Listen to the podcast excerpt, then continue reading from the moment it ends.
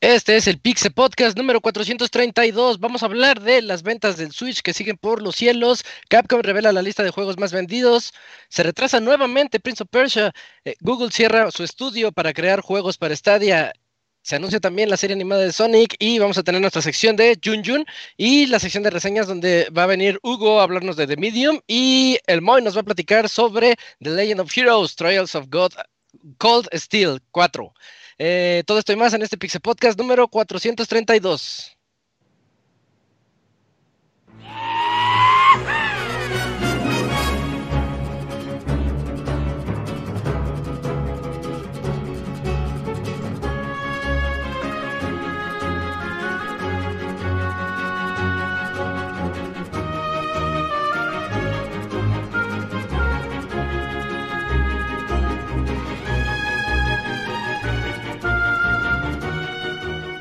Una nueva emisión del podcast de Pixelania ya está aquí. Pónganse cómodos Pixebanda porque damos inicio al Pixel Podcast con la mejor información del mundo de los videojuegos. Quédense y diviértanse con nosotros.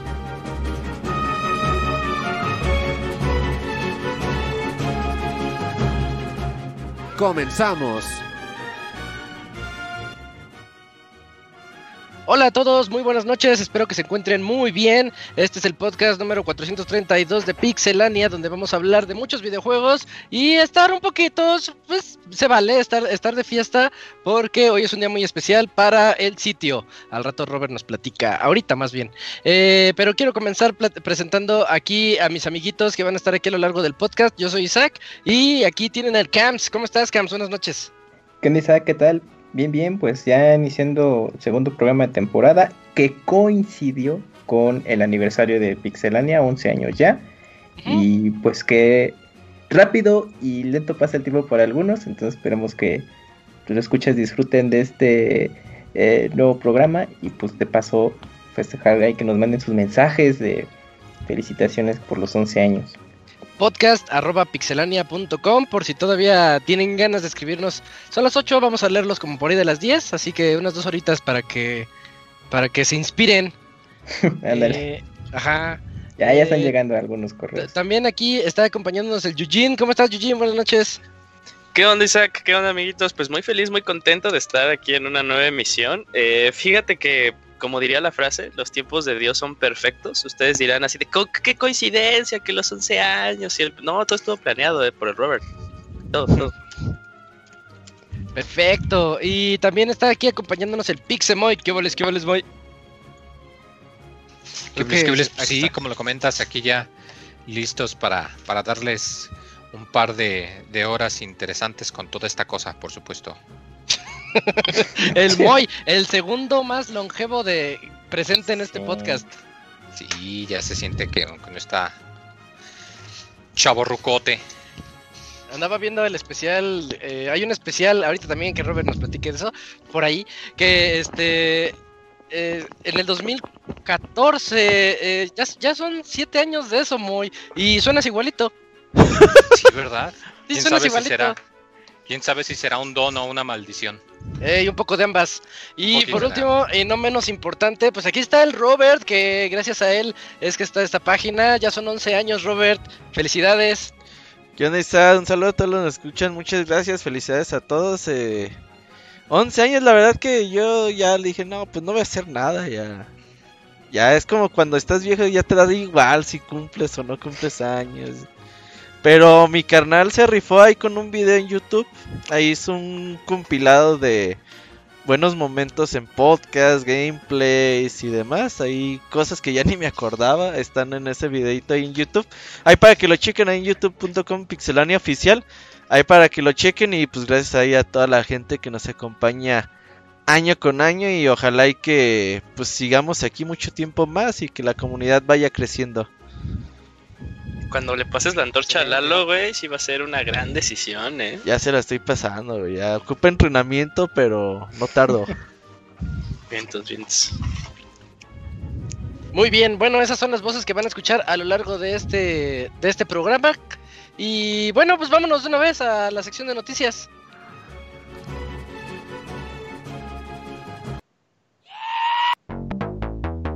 La mejor información del mundo de los videojuegos en pixelania.com.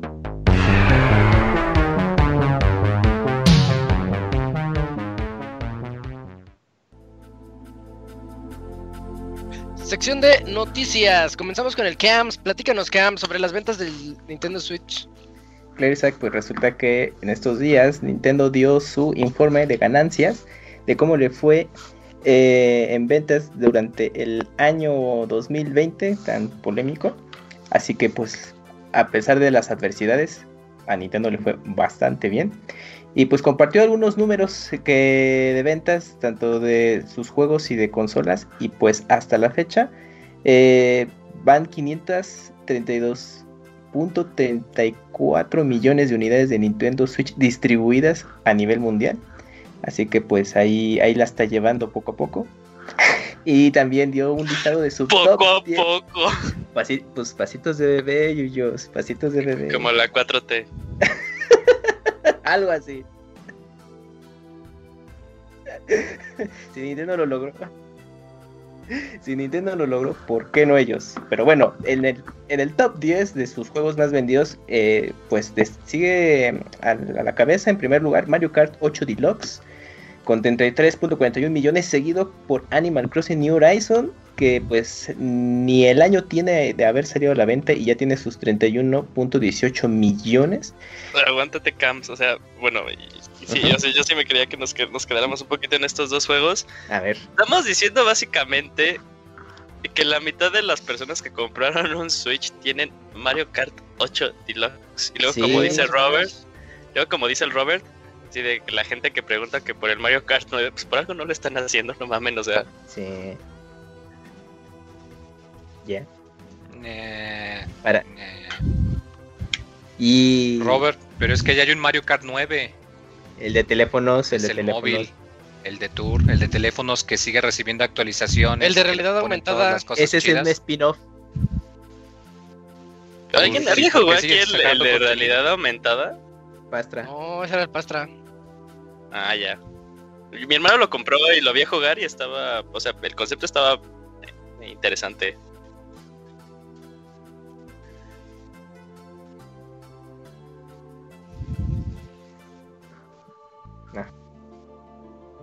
Ajá, exacto.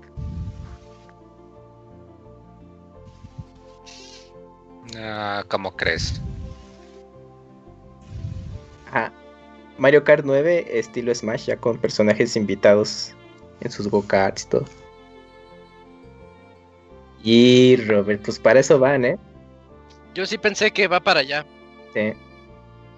Sí, sí va para allá. Es, es su Yo carta fuerte. que- Cuando diga, ay, ahorita no creo, pero cuando diga, ah, ya no está vendiendo tanto, métele todos a ver qué pasa. Imagínate Banjo en Mario Kart. Uy, en su go-kart. Pues en el Pues, Smash. a la todavía chavorruquiza. Tuvo su propio. Bueno, no su propio juego, pero estuvo en un juego de karts. Ah, sí, Diddy Kong Racing gran. Diddy Kong Racing. Sí, Mejor Mario Kart chingón. 64 que Mario Kart 64. Dicen que no Claro que Robert, sí. Por cierto, ¿Qué pasó, Isaac? que Robert no se escucha para que cheque. Ah, ok. Bueno. Puto. Eh, con...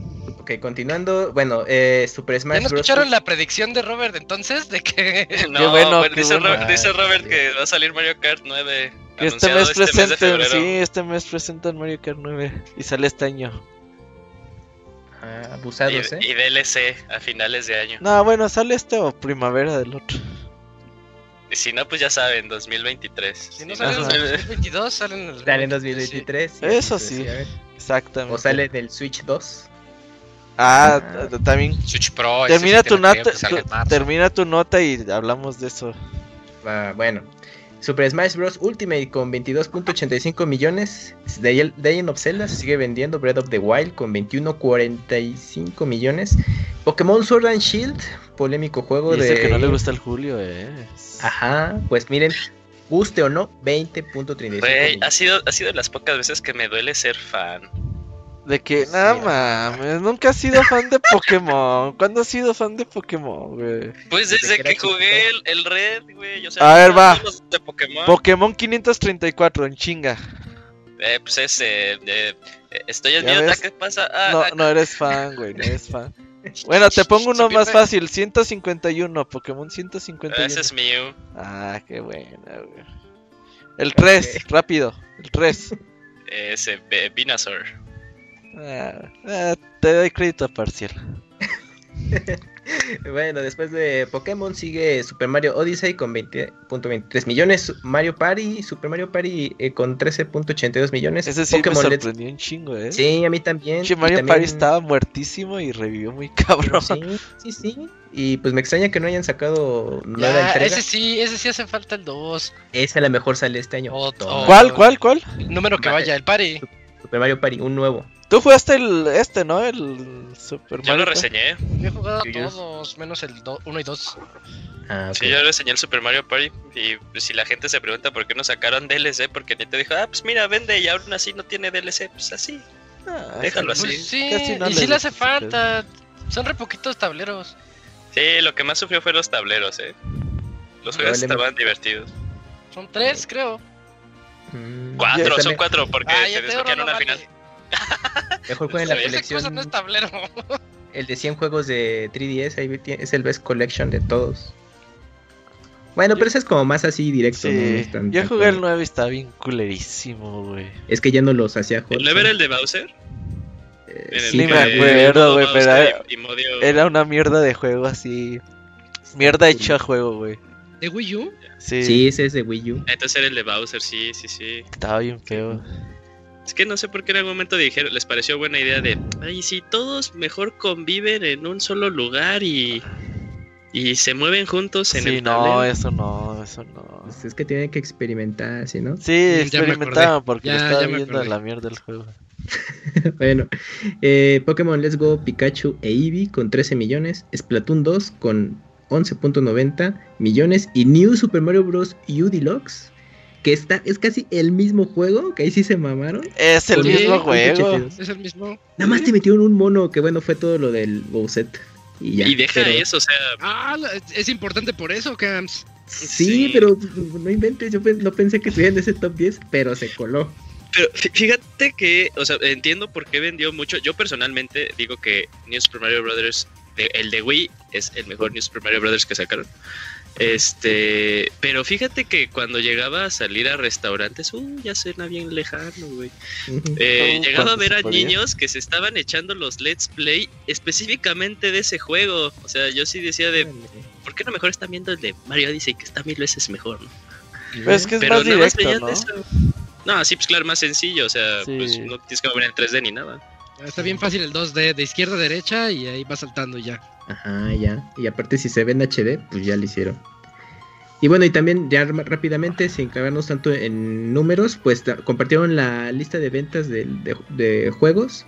eh, bueno, de otros títulos que también se han estado vendiendo bastante bien. Y pues va en primer lugar Luigi's Mansion 3. Luego sigue Ring Fit Adventure. Super Mario 3D All Stars. Que, que fue bastante bien, o que sean unos unas Oh, adaptaciones. aunque el. Moy se enojó bien mucho. Ajá. Sí, sí, sí, que la versión de PC alternativa está más chida, pero la de Ajá. Switch se vendió bien. Paper Mario. Huevo, la versión de celulares está más chida. Ah, Pues no la veo aquí este, sumada, Moy, lo siento. Paper Mario de Origami King. eh, Clubhouse Games, el de los juegos de, los mesa. ajá. Sí, muy dignos, sus milloncitos, muy dignos. ¿Al- Halo ¿Alguien lo jugó aquí? ¿Alguien lo jugó? ¿Tú lo jugaste en esa? él lo Ah, ¿tú lo reseñó. reseñaste, Cams? Sí. Sí, no, sí, yo sí. no. Sí, sí. Y Se sí pone bueno, bueno, ¿no? sí, sí, Si conoces a alguien que, que le gusten esos juegos de mesa en general, se es pone. que todos los eh, juegos que buenas tiene en- están chidos. Sí, Sí, sí.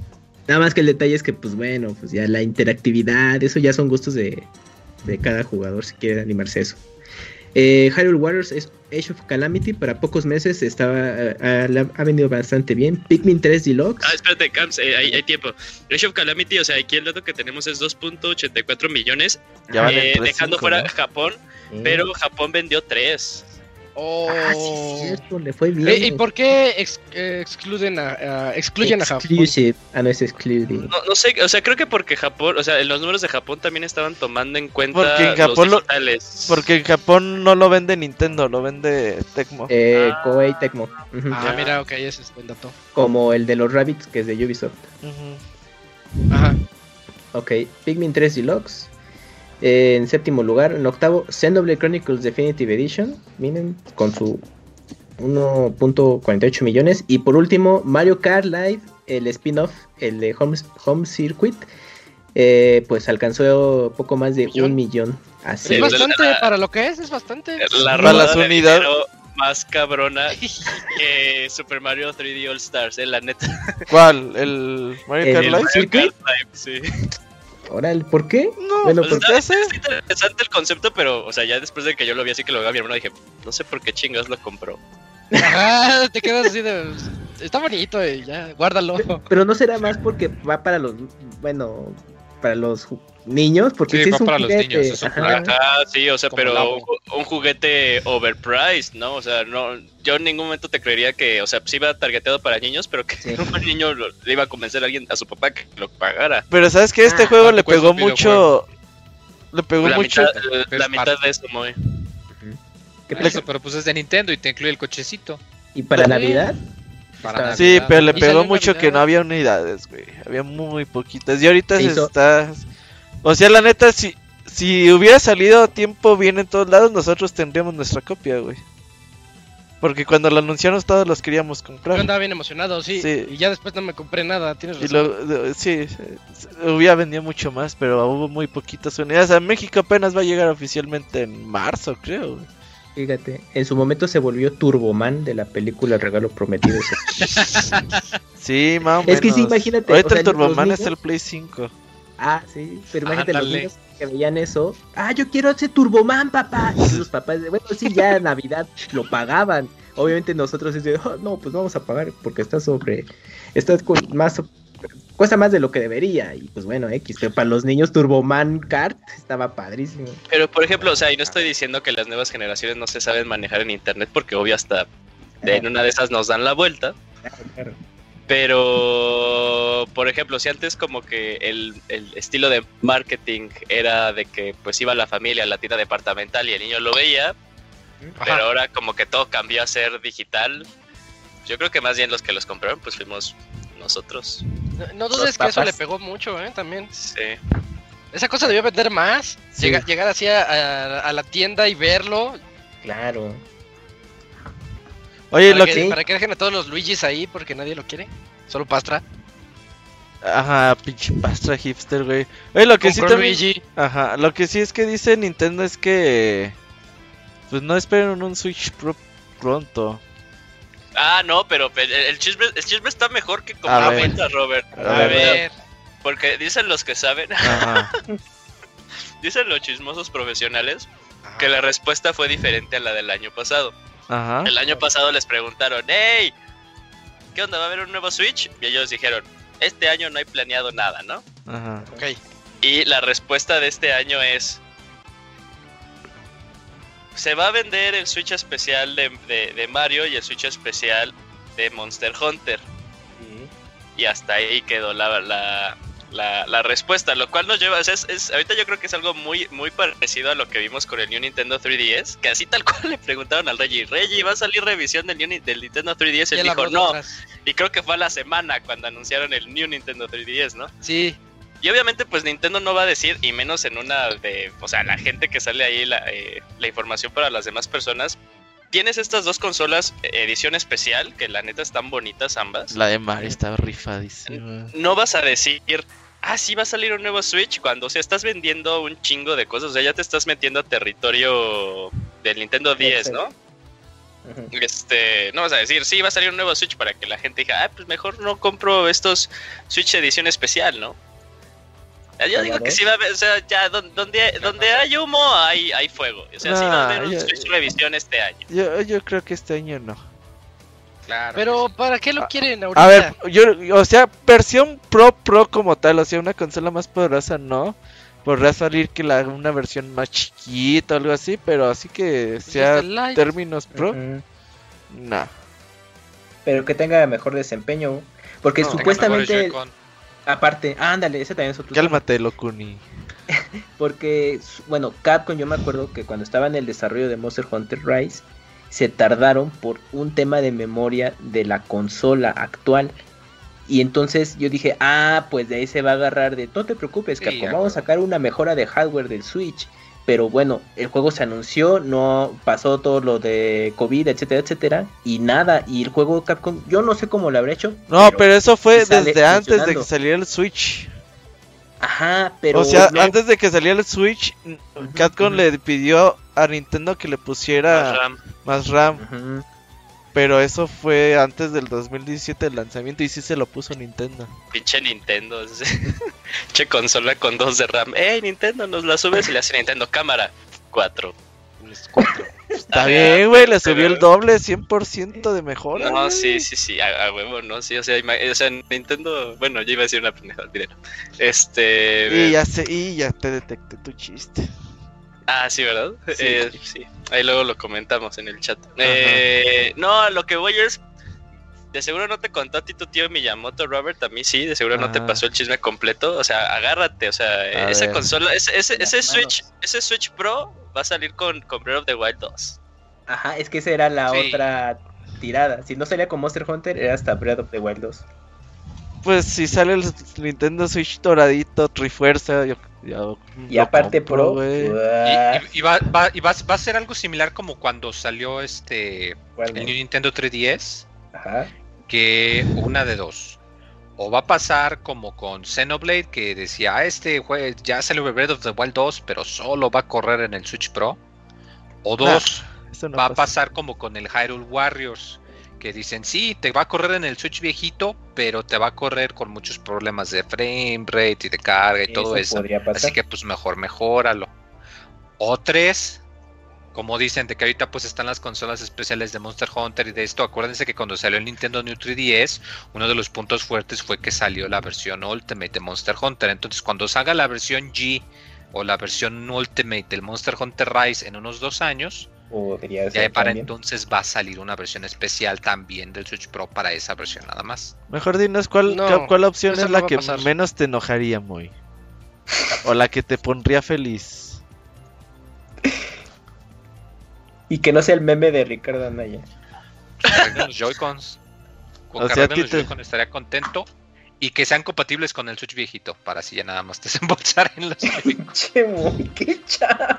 No Que fíjate que, o sea, Es que yo el Switch lo uso nada más para jueguitos. Puras mamadas sí te no hacen feliz, güey. O sea, si hubiera un Switch Pro que sí te saque más desempeño y toda la cosa, o sea, a mí, mí no me sirve porque yo lo utilizo para juegos chiquitos indies. Que veo en Steam y que digo, ay, este juego me gustaría tenerlo para jugarlo en la cama o en la sala o qué sé yo. Claro. Y cuesta un poquito más caro en Switch. Bueno, ahora lo compro en Switch. Pero yo así de poner, o sea, el único juego así triple A que juego así bien bien en el Switch es Zelda, obviamente, Mario Kart, obviamente, Mario dice. Mario Maker si quieres contarlo como un juego muy demandante que pues tiene sus ratitos y Animal Crossing. Que ¿Juegas igual Animal lo tengo bien olvidado muy ¿Eres de vez en cuando. Fuera de eso, yo tengo nada más los indies chiquitos. ¿vas a jugar Monster Hunter Rise y vas a cargar al Robert de mochila? No, pero que ustedes me carguen de mochila a mí mejor, ¿no? No, Es que yo me Monster gusta cómo se está no manejando juego. la lanza. No, no me gusta cómo. No, pero hay Con- más armas. Sí, pero es que yo, yo soy, yo soy Lancer main, Lancero. desde siempre. Sí. Pero, pero bueno, o sea, que no no- me no- gustó cómo implementaron los insectos para la lanza. Pero habrá que ver. Pero sale hasta marzo, de todas maneras. Última cosa, Isaac, si me permites, porque si no me vas a eh, regañar.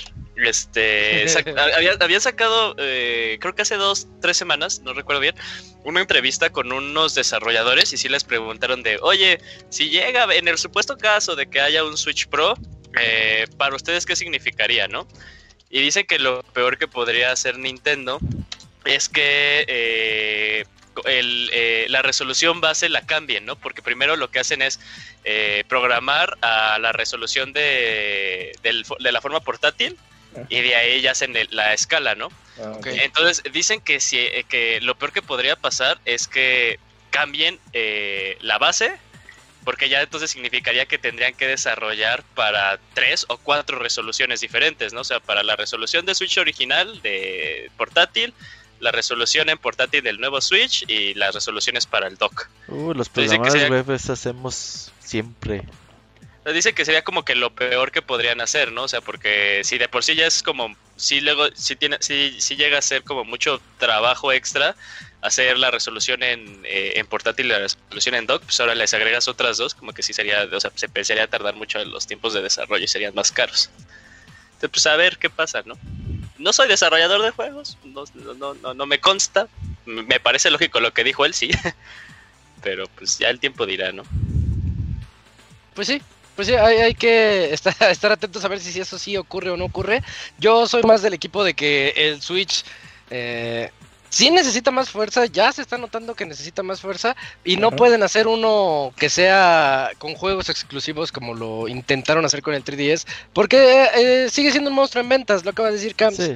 No, no puedes limitarlo a algo nuevo, así como lo dijimos con el Play 5 en, en su momento, de que pues sigue siguen los desarrolladores sacando juegos para el anterior por Ajá. tantas ventas, pues el Switch es lo mismo. Pero bueno, eh, dejemos atrás la, la nota, la nota, la primera nota, vamos a la segunda nota de este podcast a, media hora del programa. Eh, Moy, platícanos sobre la beta de Guilty Gear Strife.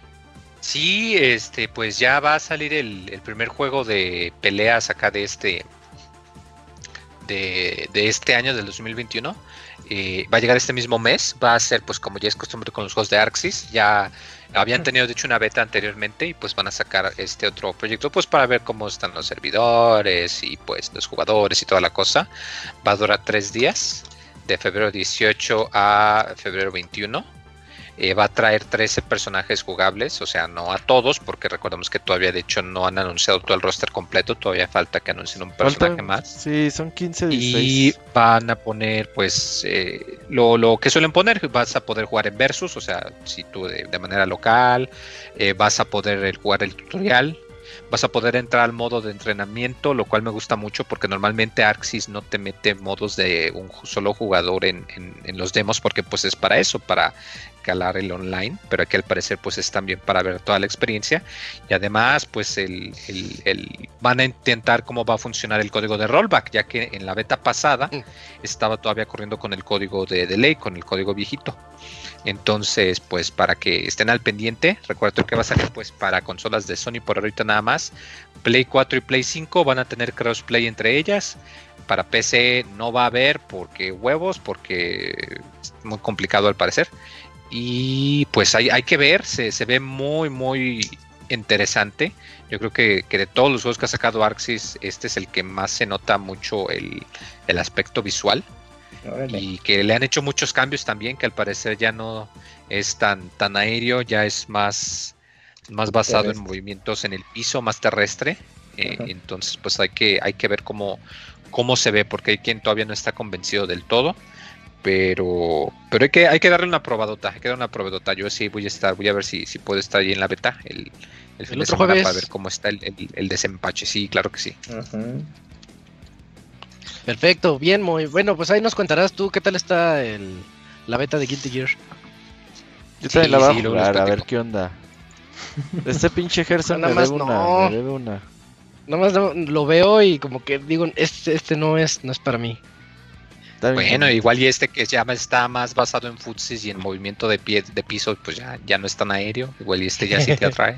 Yo salto para todo. Pero bueno, no es futsis, quizás es choris Eh, locos. Eh, no, no, no, hay algún personaje que, que me atrape todavía. Pero bien, bien, bien, Moy. Entonces, este, esperamos esa, ese preview de Guilty Gear por parte del Moy para que nos platique.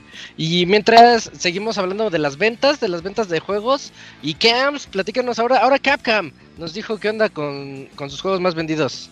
Así es, toca turno de Capcom. Y pues también compartió muchos números. Y aquí va su top 8 de ventas. En primer lugar, Monster Hunter World. Así que lleva ya poco más de 7 millones eh, de unidades.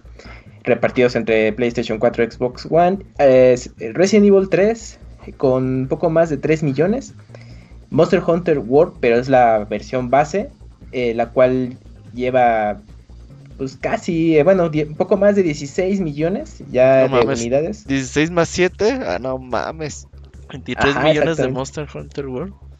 Sí, sí, sí, está ahorita rompiendo Monster Hunter como IP de para Capcom. Sí, no, sí no lo rebasa Rise, ¿verdad?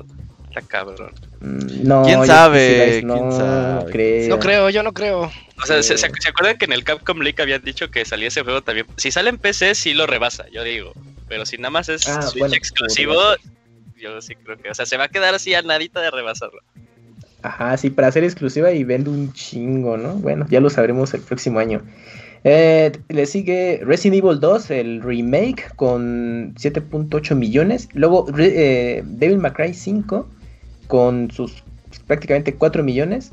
Eh, Resident Evil 7 Biohazard, que todavía sigue vendiéndose bastante bien, con poco más de 8 millones. Street Fighter 5, este juego tan polémico de Capcom, con 5 millones. 5.2 está bien. 5.2 Muy muy, bien, dignos. Sí. Muy bien, muy bien. Para todas las decisiones. Digo, se pasó esperaban este 10 juego. millones, pero 5 nada Es, más. es así como que lo rescataron tantito. Sí. Sí, y ahorita ya está Mm. muy bien. Y ya viene, esta semana va a haber novedades Street Fighter. Yo Y- tengo. A, a- mí Street Fighter hizo todo lo posible para alejarme de él y sentí muy feo. Bueno, a lo mejor en el Street Fighter 6 ya te ganan Isaac. Sí. Eh, pero bueno, si es que llega el toma 2, si, si lo anuncian. Y bueno, por último, Phoenix Wright Ace Attorney Trilogy, este relanzamiento ya en versión HD, pues con un millón de unidades, que ahí sigue estando eh, presente también con- eh, dentro de los IPs de Capcom, la serie de Phoenix Wright. Y pues nada mal para Capcom. Oigan, yo el fin de semana finalmente mi novia se acabó el Resident 7. Y qué ¿Qué juegazo ese. Tengo Se ve chingo de ganas de jugarlo ahorita que está en el Play Plus Cole- Collection. Ah, pues Oye, pues Ah, esa versión es la que también. trae el DLC o no? No, No, es el base. no es la Golden. Es que sabes que te cuento una historia bien triste. Ya van dos No, veces no. que lo compro en Amazon, la versión Gold. Ah, ok, creí que ibas a Y- contar otra historia, Robert. Esa no la No, no, no. Y, y, y pedía que me llegara a un Oxxo cerquita de por mi casa y llegaba. Y nunca iba, y nunca fui por él y lo regresaban, güey. Cha. Bueno, yo Dos- creo que dos veces la se historia triste no es, Eh, para mí es triste porque no tengo es mi historia de otro Evil tipo. Eh, inicia, inicia con la palabra P, pero pues esa es otra Ah, historia. pues es que está muy ocupado. Era cuando iba a la maestría y no me acordaba. Pero bueno, Mm. así pasa. Pero sí, jueguenlo. Yo, a mí ya me hypeó el 8. Y eso que odiaba el concepto de los de los hombres lobo. Hombres Love. Sí, el 7 está buenísimo. Sí, se ve todavía muy bien, por eso te digo que, que estos motores gráficos están aguantadores. A ver ya, que el 8 sale este mismo año. En mayo, en mayo. Ya en Entonces, mayo. eh, pues, pues números bien monstruosos, ¿no? De Capcom. Ya lo Sí, dijimos desde hace bien. como dos años. Ya lo estábamos diciendo. Que, ajá, que ellos. Que ¿Desde cuándo regresaron? Con- yo creo que Resident 7 fue el que marcó eso desde el 2017. Ujú. Sí, sí. Y luego se ligó con Monster Hunter World. Y luego Uy, ese Resident Evil también. 2. re- el remake, sí, también. Oh, sí, se lo han, se lo han sabido. Es que cuando no hacen ellos los juegos está bien. que no se los encarguen a pinches chinos, taiwaneses. Es, es cuando salen las cosas muy feas. Sí, no, yo creo que Capcom pues, ya aprendió la mala y pues así le- se va a seguir un tiempo más. Muy bien, pues ahí están los datos de Capcom. Y ahorita nos toca. Eh, Eugene, platícanos sobre los planes de Activision Blizzard para este. Sí, claro, y pues eh, tal vez no son muy buenos para la gente que esperaba específicamente dos jueguitos y uno más que el otro, porque el otro, uno sí parecía que ya iba a salir a nada. Eh, bueno, como lo de cajón, va a haber un nuevo Call of bueno, dice que va a haber un nuevo Call of Duty a finales del 2021. Eh, y ahora como que las, eh, las noticias importantes, ¿no? Acordémonos que fu- sí fue el año pasado cuando vimos eh, el preview de Overwatch 2 o fue el año antepasado. Creo que fue hace dos, creo, ¿eh? según yo ya fue hace dos. Creo que hasta había sido en E3, ¿eh? No, fue en una BlizzCon. Fue el Ah, año pues, fue en noviembre, 2018, octubre. 19, fue en 19, ¿no? 2019, Sí. sí. Bueno, pues Overwatch 2 nos avisan que no a será historia. este año.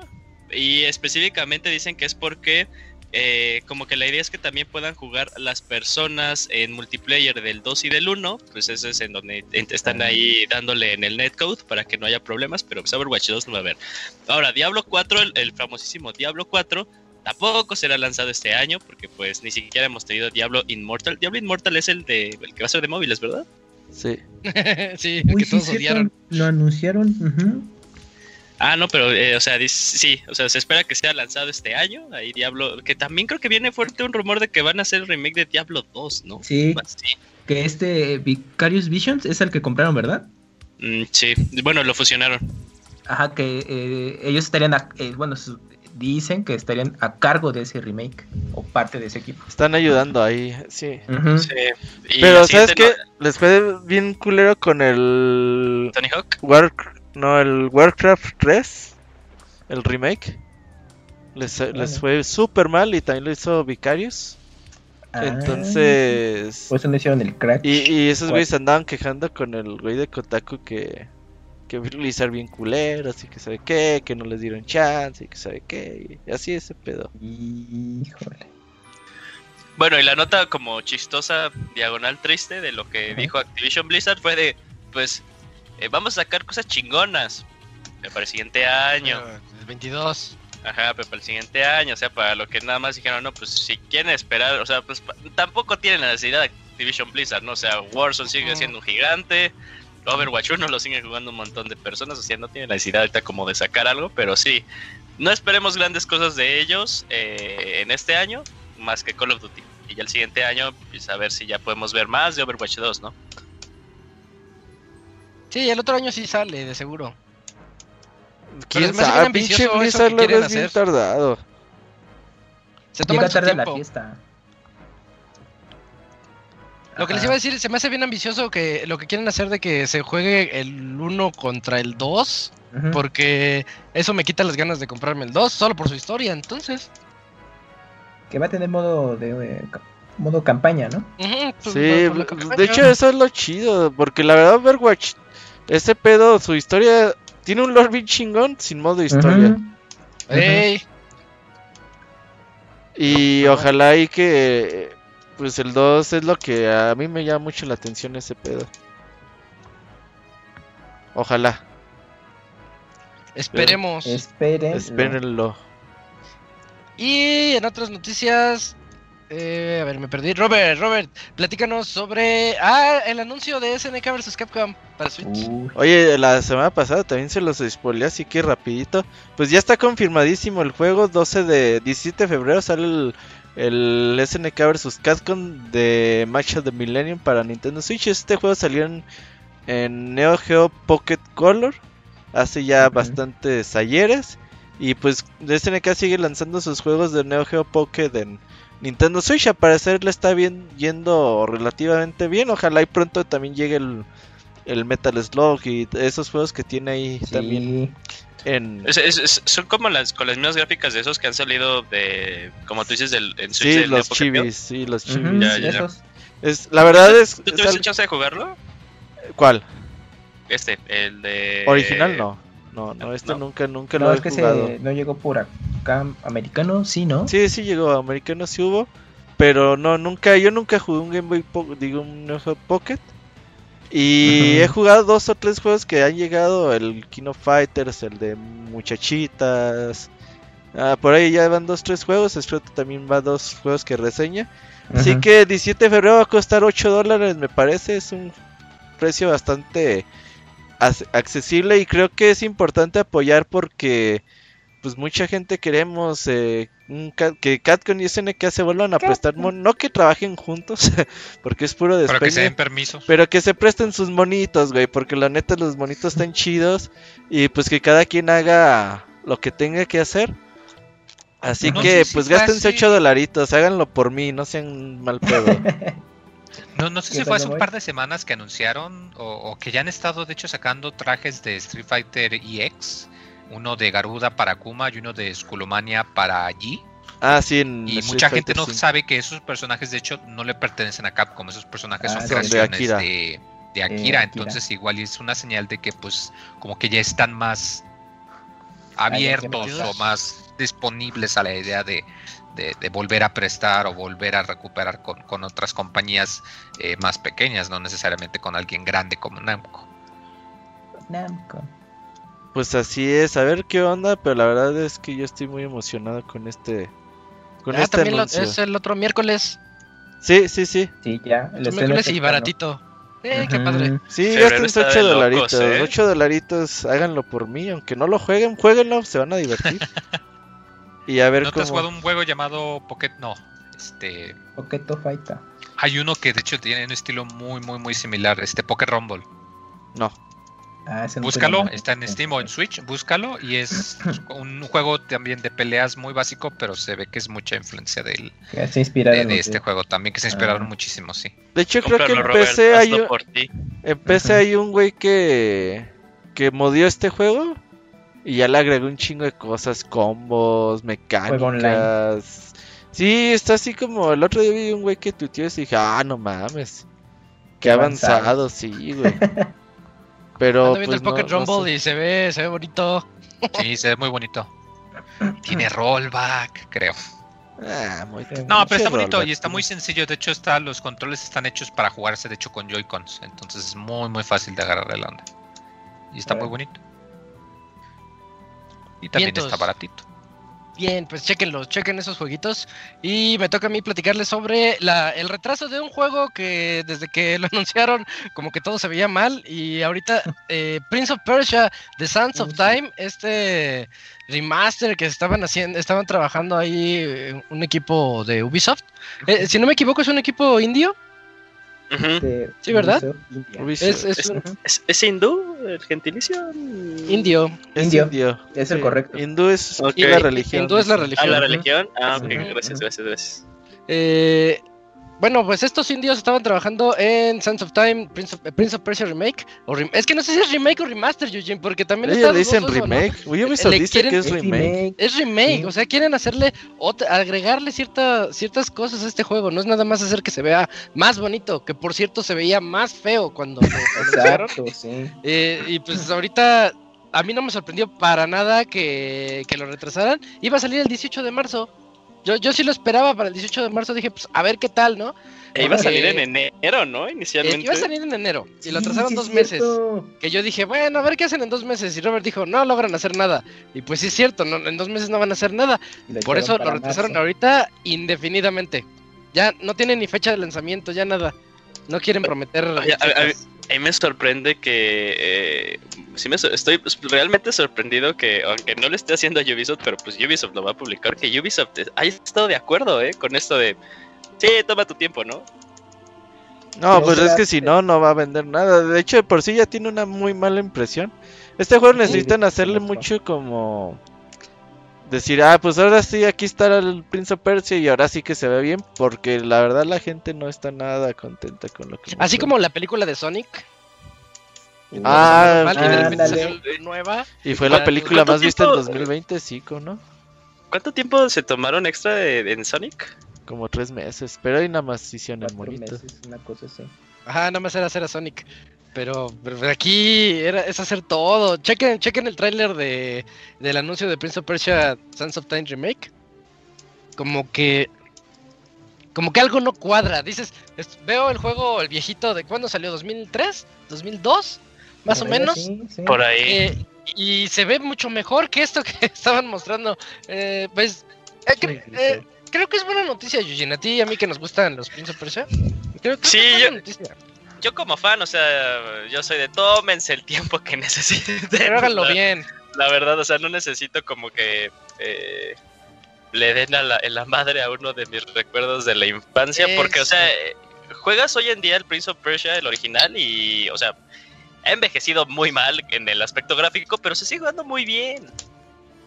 Se juega bien y la historia, la historia está padre. En el baúl lo, lo platicamos, en, en aquel baúl de los pixeles. Eh, Sí, su historia se sí, defiende un montón y es de las mejores historias de... Ahora sí que de este siglo, porque el, el 1, 2 y 3 de, de las arenas del tiempo, como que es todo un ciclo, es todo un viajezote. Está bien padre esa saga. Y escuché al príncipe que decía, esperad, así no fue como sucedió. Sí, en mi Xbox, si me acuerdo. Ajá, porque tenía el doblaje Espera un momento, tío, así no pasa. Ajá, sí, sí, sí. No, no, no, esperad, así no fue como sucedió. Y te regresabas y ya Regresaba. seguías jugando. Uf, qué buen momento era ese juego. Pinche Ubisoft. Eh, bueno, pues ya, esperemos ¿qué te entonces a ver si nos anuncian alguna fecha de lanzamiento próxima. Yo creo que sí sale este año, sería mucho que lo tracen más, pero no, no tenemos nada más de información.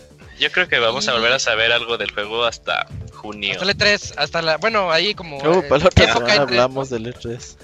llamémosle Ajá, época sí. E3 por ahí de junio. En la época del 3, sí. Ujú. Ujú, yo también creo eso.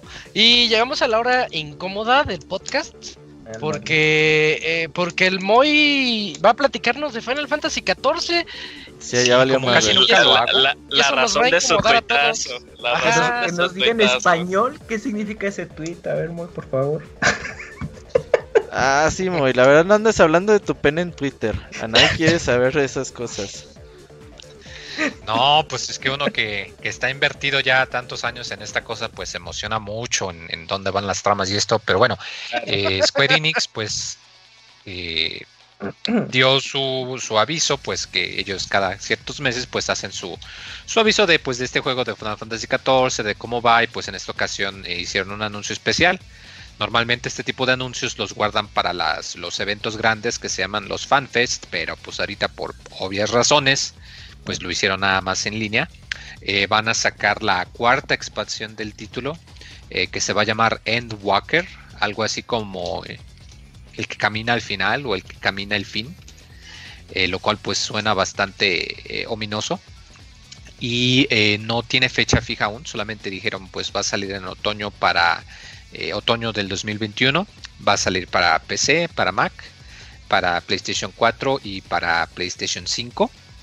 Eh, de hecho, esto es importante porque si tú tienes un Play 5 lo puedes jugar en modo de retrocompatibilidad, pero la versión en sí que, que, pues utilice todo el Play 5, que utilice los tiempos de carga del disco de estado sólido y la resolución y toda la cosa, esa todavía no sale. De hecho, va a estar en beta ver- eh, va a estar en beta abierta a partir del día 13 de abril para así pues poder probar las ahora sí que probar las mejoras de la consola de Play 5 Eh, mostraron pues un- algunas de las áreas un área que es muy inspirada pues hablando irónicamente del príncipe de Persia un área muy inspirada en, el, en el Medio Oriente Eh, también mostraron eh, que van a haber pues nuevos personajes, van a mostrar cómo es el imperio, que pues en todos los Final Fantasy siempre hay el imperio malvado.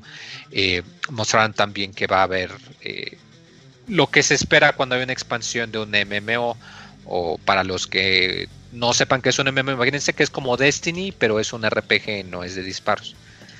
Eh, eh, va a haber clases nuevas, van a elevar los, eh, el límite de niveles, va a haber pues nuevas áreas, va a haber raids para 8 personas y raids para 24 personas también. Eh, va a haber pues también eh, la oportunidad de poder viajar entre distintos eh, servidores. Actualmente se puede viajar con ciertas limitaciones. Como el juego tiene varios servidores, si tú estás en, digamos, en un mundo dentro de un servidor, puedes moverte dentro de todos esos.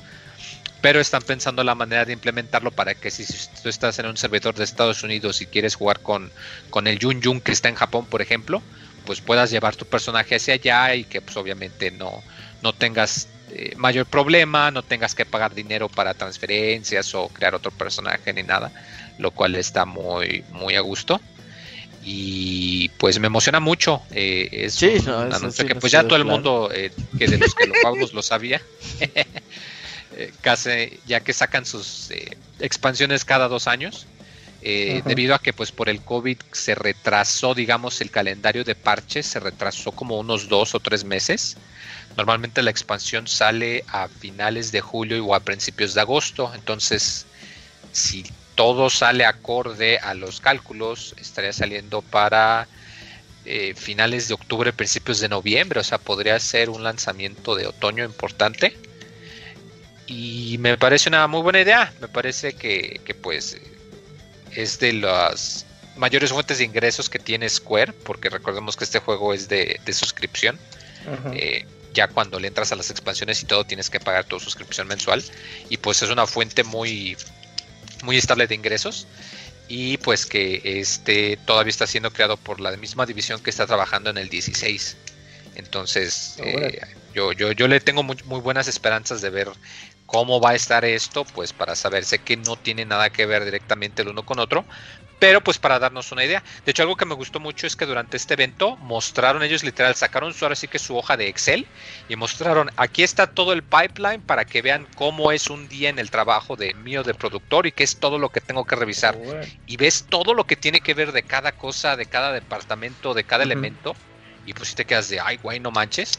Y se me hizo algo muy padre, sobre todo porque pues ahorita, por obvias razones, está todavía no, no están pues los desarrolladores de videojuegos adaptados todos al 100% a esta nueva normalidad. Entonces se me hizo muy chido que hiciera ese tipo de demostración para mostrarles, miren cabrones, es por eso que nos estamos atrasando, cálmense. eh, si, si no quieren jugar ahorita no hay pedo de le- así le trae el, el productor el Les dijo. Yoshida eh, es muy buena onda hasta eso dice si están cansados o ahorita es difícil eh, jugar pues no, no, no te preocupes no juegues y cuando salga la expansión de la historia renuevas juegas un ratito y así te la llevas no hay pedo entonces vamos a ver qué, qué es lo que pasa Pues sí nos Oye, diste miedo, güey. Ah, sí, muy con ese tweet sí sí es que tan peculiar. O sea, Es una muy- historia que lleva literalmente 10 años cosechándose y ya ver el cierre de, de esa historia, no el cierre del juego, ya han dicho que no va a ser el final del juego, pero va a ser el final de esta historia con la que empezaron. Entonces el concepto de el final de una historia de 10 años, híjoles, Eso te Lleva es, 10 es algo difícil de comparar, no, no- no hay mucho co- con lo Lleva- que puedas comparar. La, la serie de libros de Harry Potter, perhaps. Lo arreglaron Quizás. en 2014, ¿no, güey? Sí, Ah, cuando todo todo se reinició. Sí. Ajá. Originalmente en el 2012 salió el juego malo. Sí. lo corrigieron en el no fue, sí. 2014, pero ojo, o sea, cuando lo corrigieron lo sacaron como secuela, o sea, es decir, que la historia del 1 todavía con, este, seguía ¿Es cuando canon? sacaron la versión ya corregida en el 2014. Entonces, en- es literalmente, la historia lleva desde el 2012, lleva ya nueve años, ya va para 10 años. De hecho, creo que te hablan, hay personajes que te hablan de lo que pasó en la otra historia, ¿no? Eh, sí, o sea, es mucho lo que lo, lo comentaba yo con, un día hace uh, mucho con mucho tiempo con Kamui, de que lo que hicieron es que implementaron en la historia el hecho de que tenían que volver a crear el mundo y a crear todo. Entonces Ah. usaron el argumento de que hubo un evento cataclísmico, que literalmente cayó un meteorito y que de ahí salió el, el dragón Bahamut de, de los Final Fantasies Y un que azotó con todo y entonces el argumento en la vida real de por qué tuvieron que apagar los servidores y rehacer el juego desde el principio usaron eso que el argumento dentro del juego fue ah es que pues cayó un pinche meteoro y tuvimos que reconstruir todo desde el principio por eso todo se ve diferente lo cual pues acá está muy meta acá muy Sí, muy sí, fumado sí. pero está chido Lo único que recuerdo del 14 es el enano del Ivanovich, güey. Yo me acuerdo de, de- de Terra. No me Terra digas, no, Nova, Terra sí, Kusanagi. Ah, Terra Terra Kusanagi. Ah, Sí, qué bonito me estaba, mi bonito, güey. Ojalá esté todavía ahí. Pues es- eso excitaba al Ivanovich. Así como, como el Moy ahorita. Así. O sea, Final Fantasy XIV sí prende a la gente. sí la fanaticada es muy apasionada somos fans. muy apasionados Apasionados Qué chido. verdad. Me gustaría jugar esta madre, fíjate. Eh, hay una parte de mí Tiempo, también. el tiempo, el Pero no la misma que el Moy. No, no, o sea, no, jugar con Moy no, definitivamente no. ¿Qué? Pues sí tener como nuestro clancito de 10 personas, güey. Eh, Y Lideradas hacer la por raid Moy. de Nier, aunque sea. lideradas por Moy diciéndoles de a- hacia donde apunte hacia allá tenemos que ir. No, Moy, no. A, mí, a mí me dijeron que el Moy ni habla, ¿eh? Cuando juegas con él, que el Moy ni habla. No, solo Jime. Ajá. Nomás se toca. Es que, es que Moy, o sea, a- Guácala. entiende un poco como nuestra impresión, tú que eres de, de, de nuestro círculo de las personas pues más rectas, más correctas, reservadas, y luego vemos ese tweet Pues eso, eso indica qué tanto le emocionó esta noticia. Sí, o sea, sí, sí, exacto sí, sí. precisamente ya se nos hizo tarde. Bueno, ¿eh? Eh, pues como ya es tarde, Cams, platícanos. Esta nota está bien padre. Platícanos sobre lo que, lo que pasó con Google. Bueno, pues resulta que Google pues ya va a cerrar su estudio de crear juegos eh, dedicados para su plataforma de Stadia porque pues ya se dieron cuenta que no estuvo tan chido, así que pues ya prefieren mejor utilizar esos recursos de, de desarrollo pues para otras áreas de Google. Así que em, pues Stadia Games and Entertainment pues ahí ya ya cerraron ese estudio, quien era liderado por Jay Redmond. Jay Redmond se hizo mucha fama gracias a su trabajo en Ubisoft con Assassin's Era la de Creed. Assassin's, ¿verdad? Sí. Ajá, y creo que también en parte con Splinter Cell. Entonces ella estaba a cargo de esta área y pues dijeron a Jade, ¿sabes qué? Pues ni modo, se cierra, ¿no? Entonces ya forma parte ahí del, del porcentaje de desempleados, pero yo creo que estará rápidamente No, en algún luego, otro lado. encontró chamba. Eh, ya sí, luego, luego. Sí, ya, el De hecho- LinkedIn actualizándolo, ¿no? De hecho, aquí lo, lo mencionamos luego eh, como algo importante cuando dijimos, ah, Jay Raymond va a entrar ahí a, a Google para a ver qué juegos hacen. Sí, Sí, me acuerdo de esa nota. Pues nada, pero pues a final de cuentas ya va- el servicio va a, se- va a continuar, ¿no? No es que vayan a cerrar Stadia. Ah, hay gente aún- que entendió aún. que Stadia iba Ya a cerrar y ya, ya había tronado y todo. Sí, no, espérense, espérense. No, no, no. Aún. sí, que no- pero va a tener todavía no. Digamos que no va a tener exclusivas, ¿no? Hechas por Sí. ellos mismos. Hechas por Ajá, Google. Es eso, eso es lo que lo que va a pasar. Así es, pero pues bueno, pues a final de cuentas eso y pues esperemos que, bueno, ya veremos cuánto le aguanta este Stadia a Google, porque pues ya sabemos que ellos si no pega algo, o sea, son, son muy, a- se ven muy visionarios, pero si no pega, lo cierran y alguien más va a retomar el concepto y lo mejora, ¿no? Entonces pues Stadia pues pareciera que por ahí va. Lo que sí están diciendo es que, ¿qué esperaba Google? Contratas a veteranos de la industria de los juegos, de videojuegos. Ah, hicieron buen equipo, la verdad. Eh, Y dijeron, pues vamos a hacer juegos.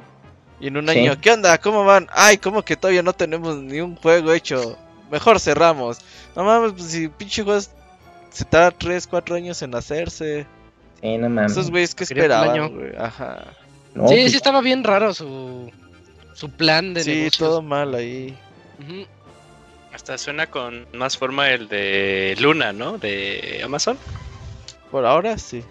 Por ahora sí. Pero pues nada, de, todavía. Sí, falta ver que, que falta ese boom para este tipo de servicios y yo creo que va a ser hasta que logren estabilizar eh, en varias partes del mundo e- ese Claro. mismo pues el mismo servicio porque eh, eso ahorita dónde está Stadia está estable en Estados Unidos y Europa Bien poquitos países de Europa. sí. pero con Europa contados también entonces. Como que yo sí siento que es el futuro Pero aparte la gente no quiere pagar por no, los juegos, lo que quiere no. es pagar una suscripción mensual y que como en Game Pass es lo que quieren que sea. sí, sí eso es el a lo que va esto Pero luego ves casos así como de PlayStation en unidades físicas, vende un montón, entonces luego... Sí, a veces claro, dices, si tú tienes no un buen compres, vendes producto, si tú tienes Exacto, un buen producto vende vendes. Sea, Nintendo Sí, pero Play por buen ahora no. producto son seis años de Sí, desarrollo. Lo que dices, ¿no? Es Sí. una por otra. ya Sí, pues, para que lleguen a a- ese punto, el- tal vez toma, va a tomar un rato. Pero podemos decir que entonces tal vez uno de sus más grandes, eh, de los más grandes competidores que pudo haber tenido Xcloud, pues ya se fue, ¿no? Sí. Pues Xcloud sigue siendo como el que va Y es que Cloud gane, ¿no? viene en el Game Pass, Lel. A lo mejor a Microsoft si le funciona, ya veremos. Pues esos son los que van más seguro, más adelantados de todos. Pues ellos los llevan planeado desde hace cuánto, cuatro años. Y aparte, pues Sí. viene en el Game Pass, o sea, no ocupas pagar extra, güey.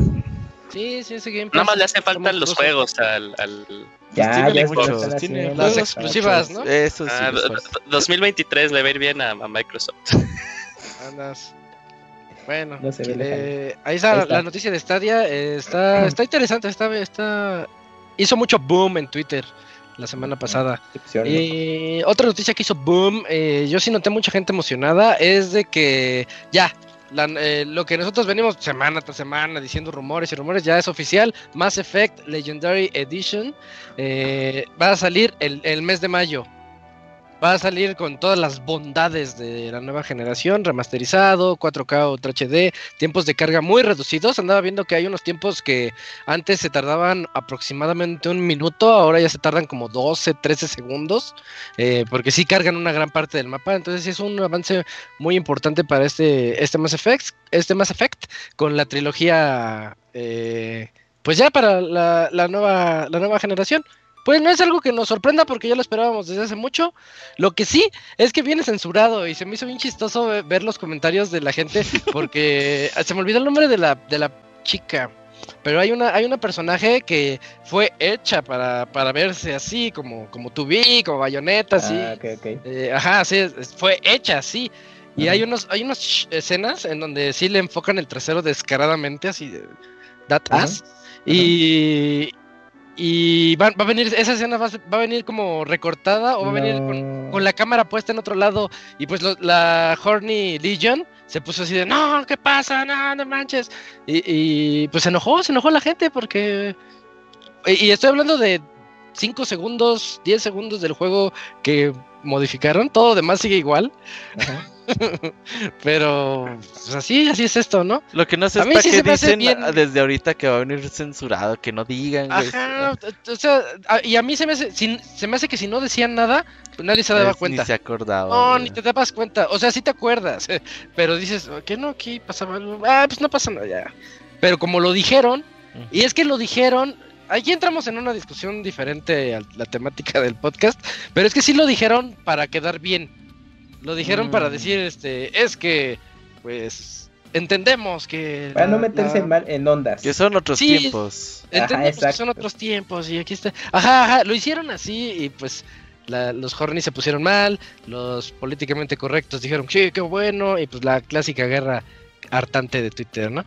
Ujú. Eh, eh, bueno, Mass Effect Legendary Edition ya llega en mayo, em, no sé si haya día 14, el 14 de mayo va, va a estar ya disponible eh, en Steam, bueno, en Origin y Steam, y Sony y consolas de Sony y Microsoft. Y última nota, Eugene, es, esta también está interesante, tenemos serie de Sonic. Sí, claro, y o sea, ta- tan buena estuvo la nota la semana pasada que la repetimos esta semana también. ¿Cómo no? ¿Cómo no, chingama? ¿Cómo no? Eh, pues sí, eh, se, hace oficial el anuncio de la serie animada de Sonic bajo el título de Sonic Amazon Prime, no, bueno, Sonic Prime. Y lo que podemos ver es que pues va a estar dirigida por Man of Action Entertainment, creadores de la serie animada de Ben 10. No sé si, o sea, to- ¿tú tienes el, el dato Cam? ¿Si han sido todas las series de Ben 10 o la original? Eh, la, no, la nueva. Ah, fíjate que esa no sé nada. O sea, si hubieran sido las dos primeras, sí decía, no, pues está buena o no. Entonces no, sé no, no nada sé. de 10. Entonces más bien va a ser como tal vez con un eh, estilo de arte muy a los nuevos de los jóvenes titanes, ¿no? Exacto. Ah, pues, fíjate que no soy muy fan de ese estilo de, de arte, pero pues, yo creo que a Sonic sí le quedaría muy bien.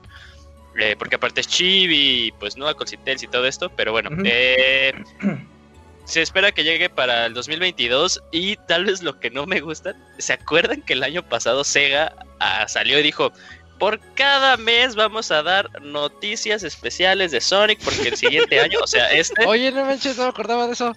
va a cumplir 30 años y pues nada más dio una, nada más dio como, según me acuerdo, eso lo dijo en febrero, solo Sí, dijo sí, la nota de febrero, luego pasó COVID y como que todos dijimos, bueno, se entiende, ¿no? O sea, pues agarraron en curva Sega. De, de seguro dijeron, nos cayó como anillo al dedo.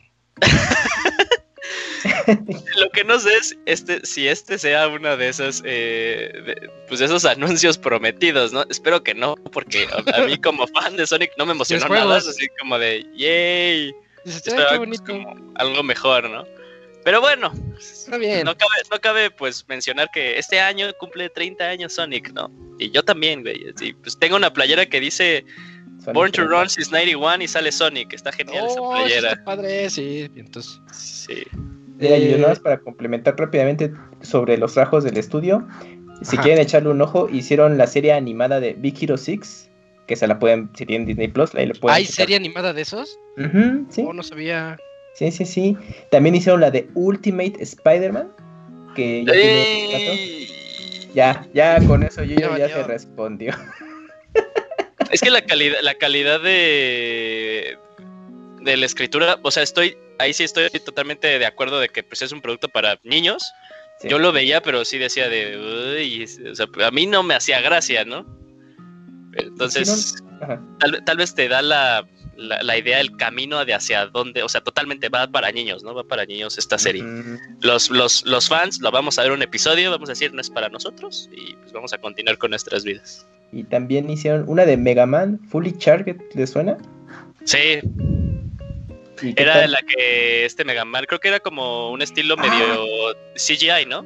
Sí, sí, sí, que tenía un monito acompañante, algo así, ¿no? Que mucha gente Sí, que Mega Man se transformaba estilo como si fuera Power Ranger, Super. Sentai, así.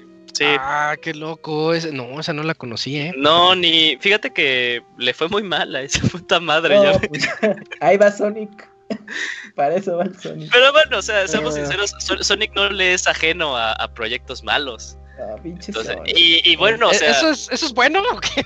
Ajá, no, o sea, es ¿Qué pues, dijiste bueno, así como fuera bueno? Así como que, bueno, pues va a estar malo, pero ya sabemos que va a Es- estar malo. puede, puede- ser bueno porque pues los fans iríamos como que con muy bajas expectativas y nos podríamos dar una buena sorpresa como la película. Eh, Ah, nadie A mí la la película me película. pareció buena. Me pareció Bueno, buena la Pues, película. está cagada. a mí sí, la película sí me gustó. Nada más no la vean en español, por favor. Yo la voy a ver en Sí, español. yo la vi en inglés. En English, en English. Y Bueno. ya, este, ya estás ahí contactando al Jun Jun, Robert.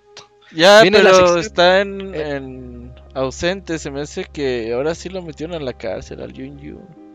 ¿A ti no te dijo nada, Kamui? No, no, no, nada. Y tiene mil mensajes. Sácame, mándame dinero. No, ya estoy revisando. Como ustedes gusten, podemos aquí improvisar bien a gusto porque vamos a las reseñas y después. eh, después Vamos, Jun vamos a las reseñas y Jun. ¿Sí? ya. ¿Medio sí- tiempo? Sí, bueno. No, ah, ah, ah, ah, no sé ni qué canción. Vamos a darle dos minutos al Yun. Bueno, esperemos a, a que Mientras canta, Kamui. ahorita llegue, llegue Jun Jun. Como que podría cantar. Canta algo con, con la voz de Mickey, güey. Ay, no mames, eso está muy difícil. Sí, ya, te, ya te pareces como a los güeyes que estaba diciendo la semana pasada, ¿no? Que parecen así que quieren sus fantasías más oscuras que se las diga el Camuy. Oigan, sí, sí se pasan, ¿eh? ¿Qué onda? Pues ahorita que nos lleguen los correos, ahí va a decir, quiero que el señor Mickey me salude y me fel- y felicite los 11 años. He, he leído tres y te puedo decir que ahorita vas bien, ¿eh? O sea, no. Ah, a salvo, ¿no? No hay hornies. Entonces- ahorita safe. Pues podríamos Bueno. adelantar notas de la siguiente semana, ¿no? Sí, güey, para ponértelas otra vez. No, de hecho, fíjate que ahora sí no sé qué ha pasado que no hayamos dicho. No, sí, viene buena para la otra semana. Ahora sí va- vamos medio tiempo musical y ya vemos Va, si órale. revive o no. Perfecto, Ah, entonces ya lo dijo Robert, nos vamos al medio tiempo musical, regresamos con reseñas y, y seguiremos contactando al Jun Jun en un ratito. Vamos al medio tiempo.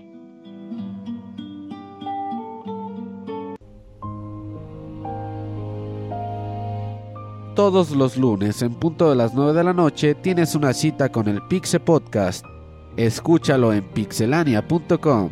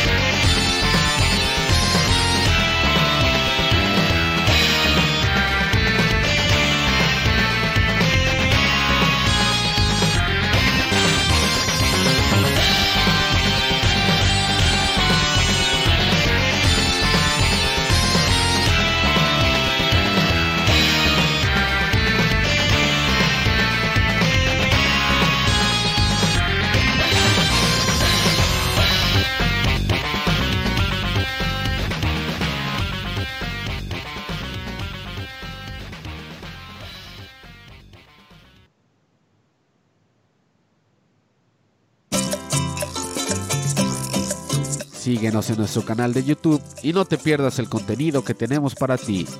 youtube.com diagonal pixelania oficial.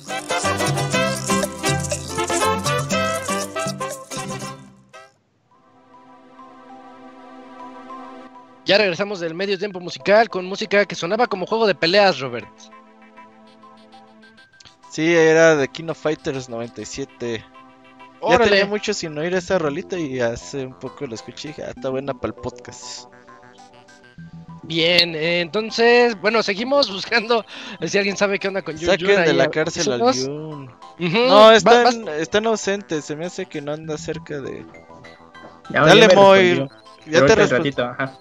Si Dale, quieres, Moy, no, dale. reseñas y ya después. Sí. Perfecto. Si quieres la mía que está cortita. Para que Ah, si muy llega ahorita el Jun, para que no perdamos Legend. mucho tiempo. The Legend of Heroes, Trails Eh, of The Legend of Cold Heroes, Steel Trails 4. of Cold Steel 4. Y bueno, para los que les saque mucho de onda o digan, ¿qué es eso? ¿Es acaso otro de esos RPGs de nichos que tienen un nombre bien complejo y súper raro y largo? Y que hay muchos, aunque no son muy populares, pero que venden lo suficiente para sacar secuelas. Pues en primera, ¿qué específicos pensamientos tienen? Y en segunda, claro que sí, tienen razón. Eh, esta, esta serie de The Legends of Heroes pues tiene su- sus dos, digamos, eh, miniseries que cada una pues ocurre ocurren en el mismo mundo pero cada una son aventuras aparte una que es este Trails in the Sky que pues se caracterizan por ser por visibilidad isométrica y estos de Trails of Cold Steel que se caracterizan por ser más en una vista en 3D este es un juego de rol eh, por turnos eh, que pues, como el número lo comenta es la cuarta entrega de esta serie de juegos. Eh, al principio, pues desde las primeras entregas, pues nos relata las chocaventuras del protagonista, de cómo empieza estudiando en una academia militar eh, y conforme pasa el tiempo, cómo pues eh, va avanzando en, lo que está ocurriendo, se gradúa, eh, se vuelve él mismo un héroe de guerra, se vuelve él mismo un instructor y luego pues acaba ahora en, en la situación actual.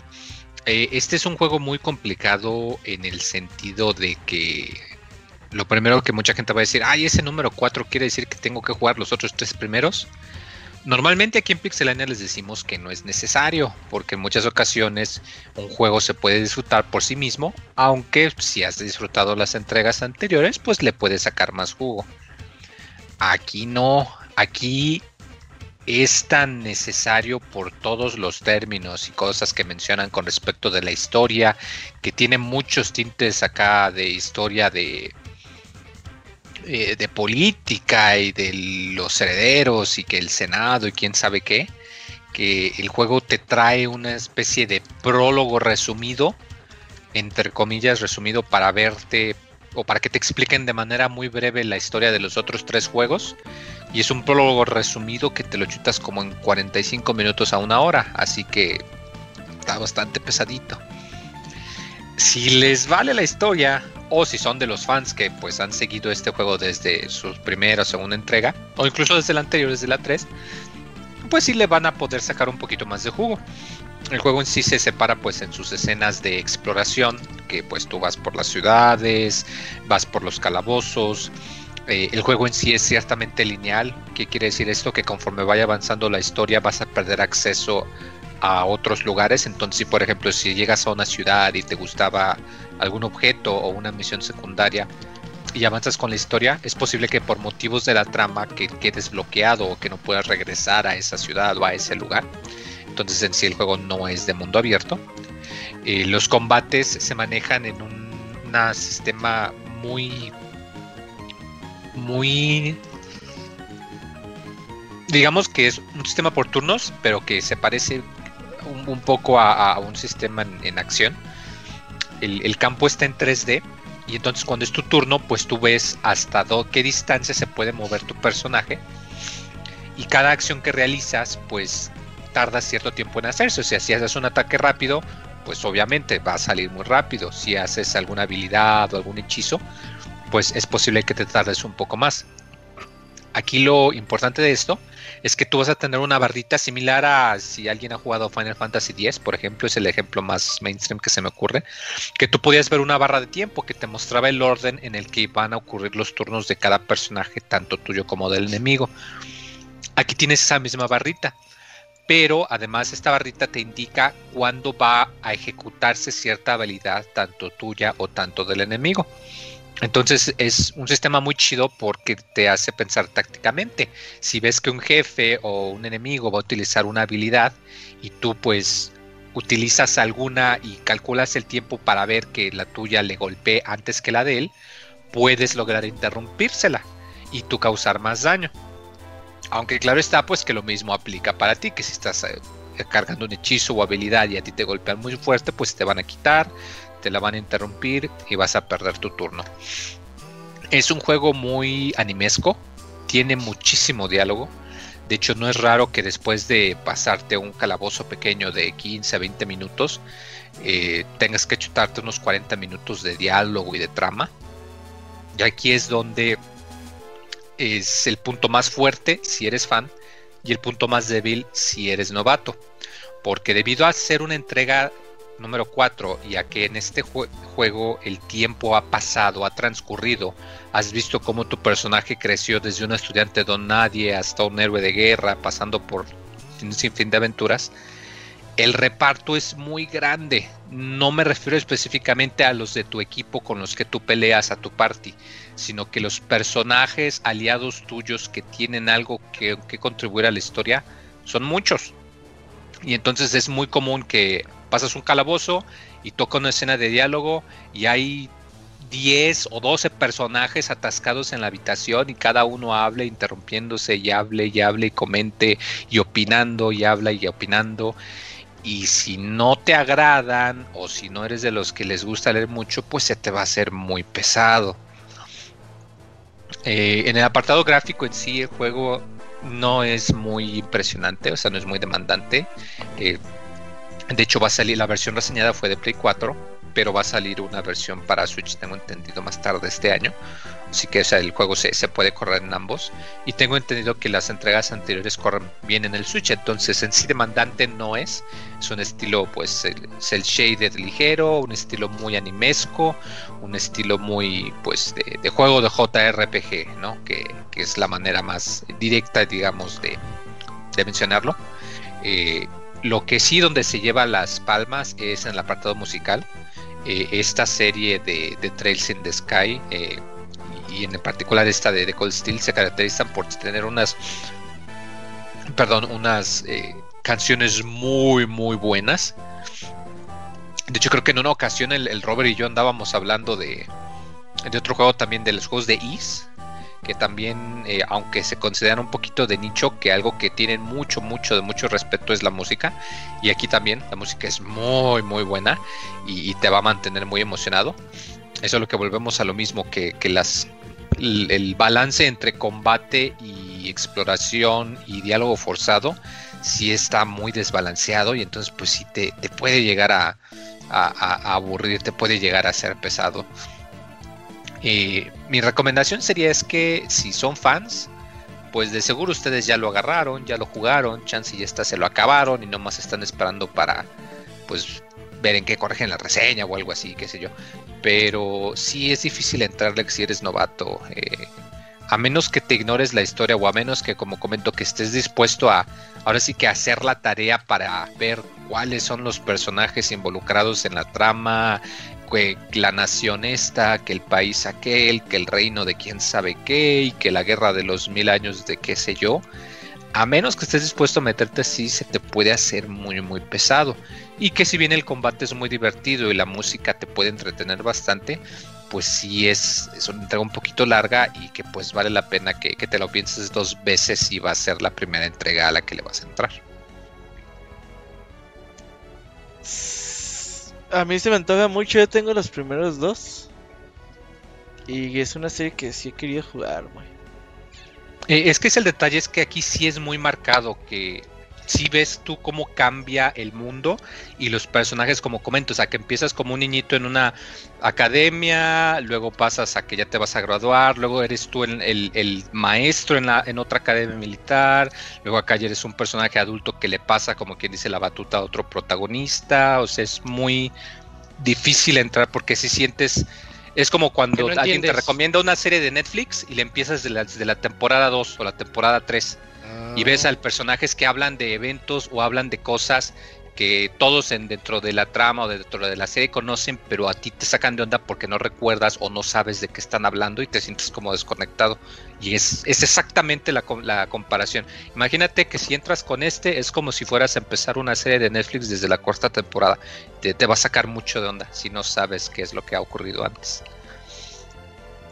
Entonces sí sería mejor empezar con el o con el 2, inclusive el 2 todavía te permite porque el, ambiente es todavía dentro de una academia militar, entonces el 2 todavía te lo, te lo puedes digerir, pero de ahí en adelante sí el empezar con el 3 o con el 4 sí estaría algo algo salvaje que digamos. Porque Ok, ok. pero es, o sea, son juegos que continúan con entregas anteriores, ¿verdad? Sí, continúan. De hecho, tanto así que, por ejemplo, Ujú. tú cuando juegas el primero, pues cualquier RPG empiezas de nivel 1, bla, bla, bla, bla. Si tú juegas el 2, aun Ujú. cuando no tengas ningún archivo de salvado, automáticamente el juego empiezas y aunque los valores de daño y de todo eso son bajos, el juego tú entras a tu pantalla de estadísticas y de niveles y te muestra que estás como a nivel 40, 41. Ujú. O sea, para mostrarte de que sí, de que el juego acabó el primero y el segundo empieza unos meses después y la trama continúa y los mismos personajes se van haciendo mayores y así con cada uno está todo muy conectado. Sí, no es como Final Fantasy que los puedes jugar en cualquier orden sin pedo, aquí no. Aquí velos como que cada juego es una temporada de una serie y si le entras avanzado, pues te va a costar trabajo. Ok. Ok, ok. Eh, ya estás, Robert, poniéndote en contacto. Déjale marco al Yun Yun. El Moy anda muy reseñador, ¿eh? Sí, Y pues ya hay anda que, con hay que el empezar el Is- 2021 con, con Is- ánimos. Is 9, a ver si en unas dos semanas, Moy, nos hablas del Is 9. Ujú. Ahí está el Yun Yun. Ya ¿Qué onda? Hola, Jun Jun, buenas noches. Una disculpa por la tardanza. No te preocupes, Aquí Yun, ¿cómo andas? Bien, entonces, ¿y ustedes? Bien, bien, pensamos que ya estabas en la cárcel ahora sí.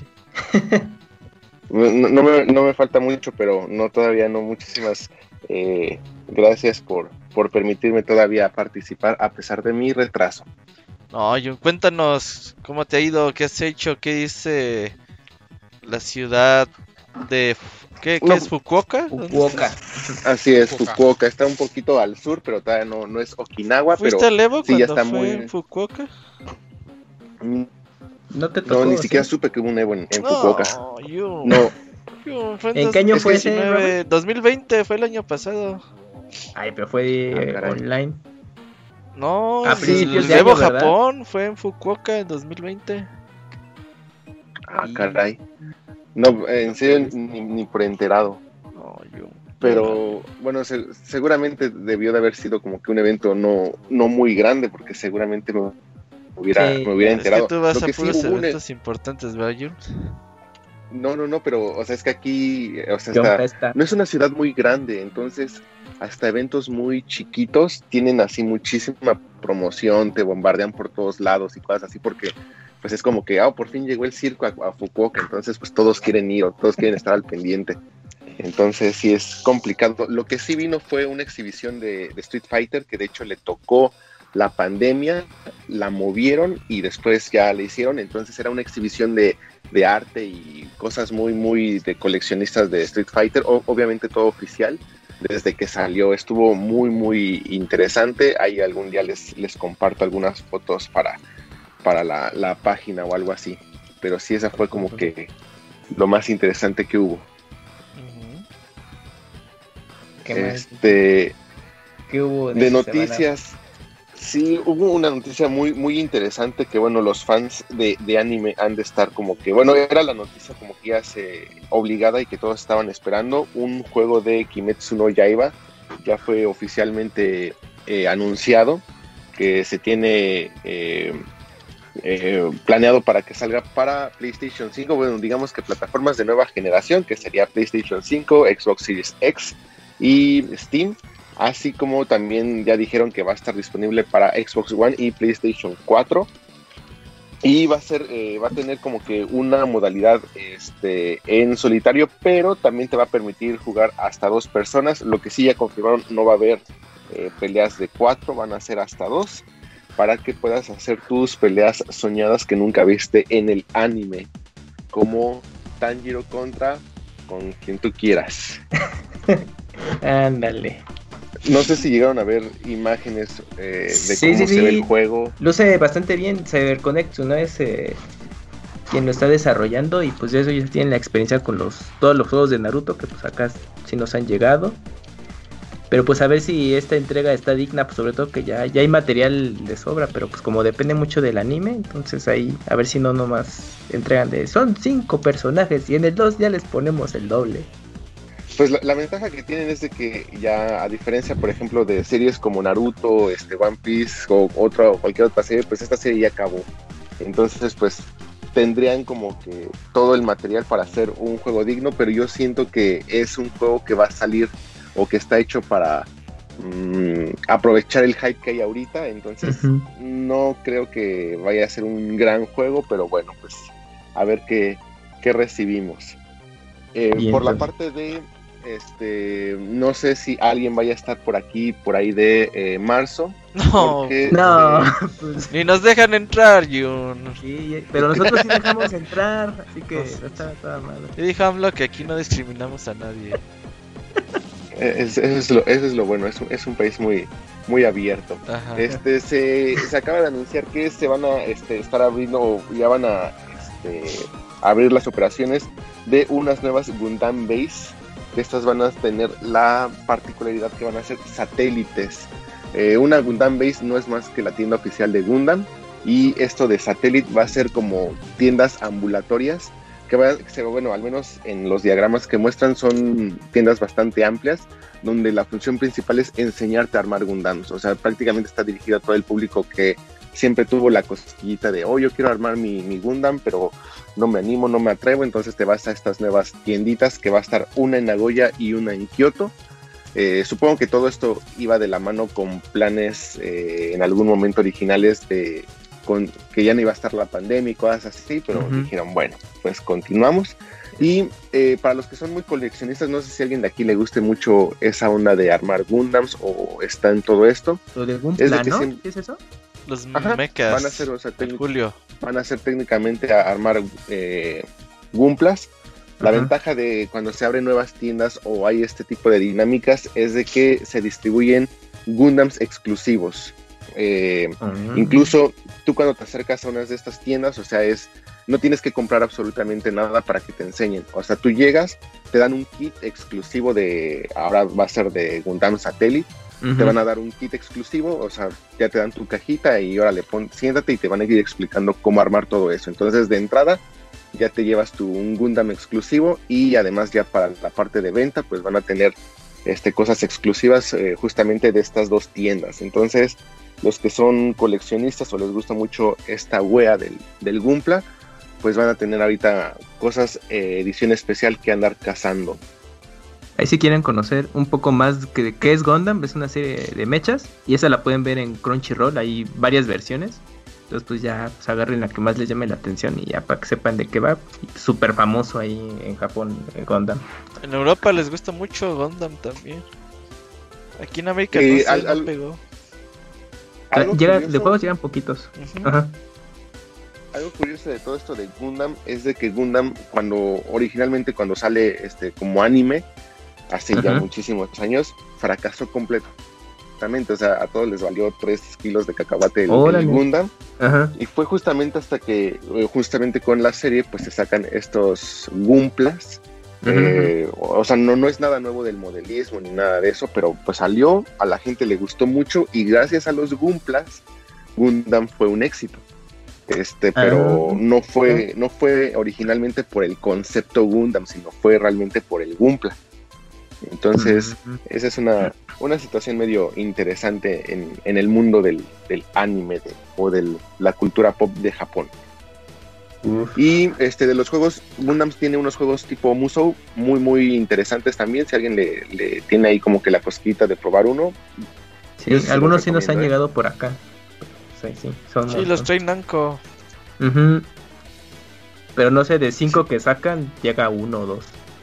Sí, no, y es que también aquí sacan también juegos de Gundam como para aventar, o sea, casi casi sacan uno cada mes. Son, son los FIFA de, de Japón casi casi. Entonces, no, no, no, no se preocupen. Pero bueno, hay los que están interesados en los hobbies, este, ahí para que anden este, cazando estos nuevos Gumplas de este, la Gundam Beast Satellite. Y por otra parte, este, Good Smile va a tener su, este, su evento, se va a realizar un evento que tenía planeado.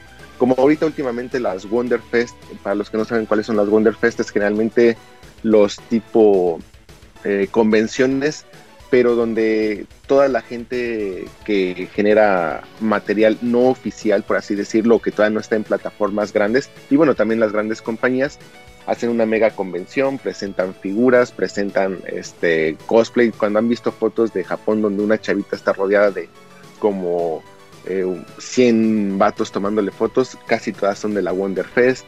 O sea, es un evento este, de anime, hobby, todo eso muy, muy popular aquí en Japón.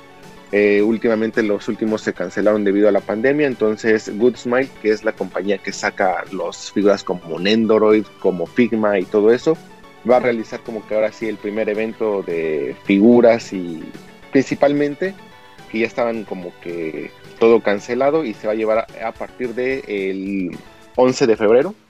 Entonces a la gente que le gusta coleccionar figuras de anime y cosas así, esté pendiente porque seguramente van a empezar a salir varias figuritas que van a estar saliendo a lo largo del año, las van a estar presentando en este evento. Va a estar muy interesante. Y eh, también van a sacar ahorita el, en marzo un Kirby de 33 centímetros más o menos. O sea, sí está, sí está grandote, sí está pachoncito. Y la ventaja es de que, como aquí en Japón luego el frío sí está medio canijo, conectas este Kirby a USB y te empieza a calentar. Entonces, para que sientas un abrazo este, bastante, bastante cálido, por así decirlo. Ok. el Aldebarán me está mandando sus fotos de los Gundam que tiene, ¿eh? Tiene buena colección. Ah, mira. No, y además, o sea, hay, hay gente que, o sea, no es nada más armarlo, o sea, ya hay fans así que tienen muchísima habilidad que hasta los pintan y todo. Sí, sí, sí. O sea, ya vienen prepintados, por así decirlo, pero hay gente que le gusta meterle bien los detalles, ajá. No, y o, pintarlos todavía mucho más ad hoc. Entonces sí, lucen bastante bien. Y eh, algo interesante para los que también eh, no, no saben mucho todavía de, este PEX, hay muchos grados, o sea, hay desde grados bajos hasta grados altos, como ya los Perfect Grade. Esto de grados no es más que qué tanto detalle quieres en las piezas y por lo tanto es, eh, puedes armarte un Gundam de casi casi, no sé, 20 piezas como rompecabezas de niño chiquito hasta los de piezas muy, muy pequeñas que requieren, digamos, mayor detalle. Entonces ya te compras unas cajotas para así, pues son fácil de 20 a 30 mil yenes, que estamos hablando que un Gundam te cuesta cerca de 6 mil pesos, más o menos precio oficial. Obviamente supongo que los que llegan a México están todavía mucho más caros. Y ya son piezas todavía mucho más, más, más pequeñas porque te demandan mucha más calidad, mucha más detalle. Y la gente sí, sí es eh, tiene hobbies muy, muy interesantes, ¿eh? Un Gundam del tamaño de una casa, Yum. Ah, no, no, no hay uno tan grande para armar. Bueno, seguramente como estatua sí, pero para armar todavía no hay. Pues lo más eh, cercano a eso sería la nueva estatua de Gundam que va a ser en Yokohama, según. Ajá, y eh, la ventaja de esta de Yokohama es que camina. O sea, las otras, si alguna vez alguien fue a, Japón y se paró por Odaiba. Estaba un Gundam, de hecho fueron dos, fue un Unicorn y fue el, digamos, un, el característico, el, más clásico, el normal, ajá. Eh, pero bueno, estos nada más llegaban a, tener movimientos como en la cabeza de repente y luces. Ahí se acaban un hito. Y este nuevo va, va a caminar, entonces Está, está muy interesante. De hecho, ya hay videos en YouTube de las pruebas que han hecho de, caminar y todo eso. Estaba eh, programado para los Olímpicos, para hacer ya sus funciones normales, pero vamos, este, todo por la pandemia se estuvo deteniendo.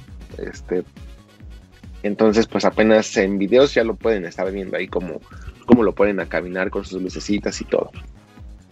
De 18 metros de alto.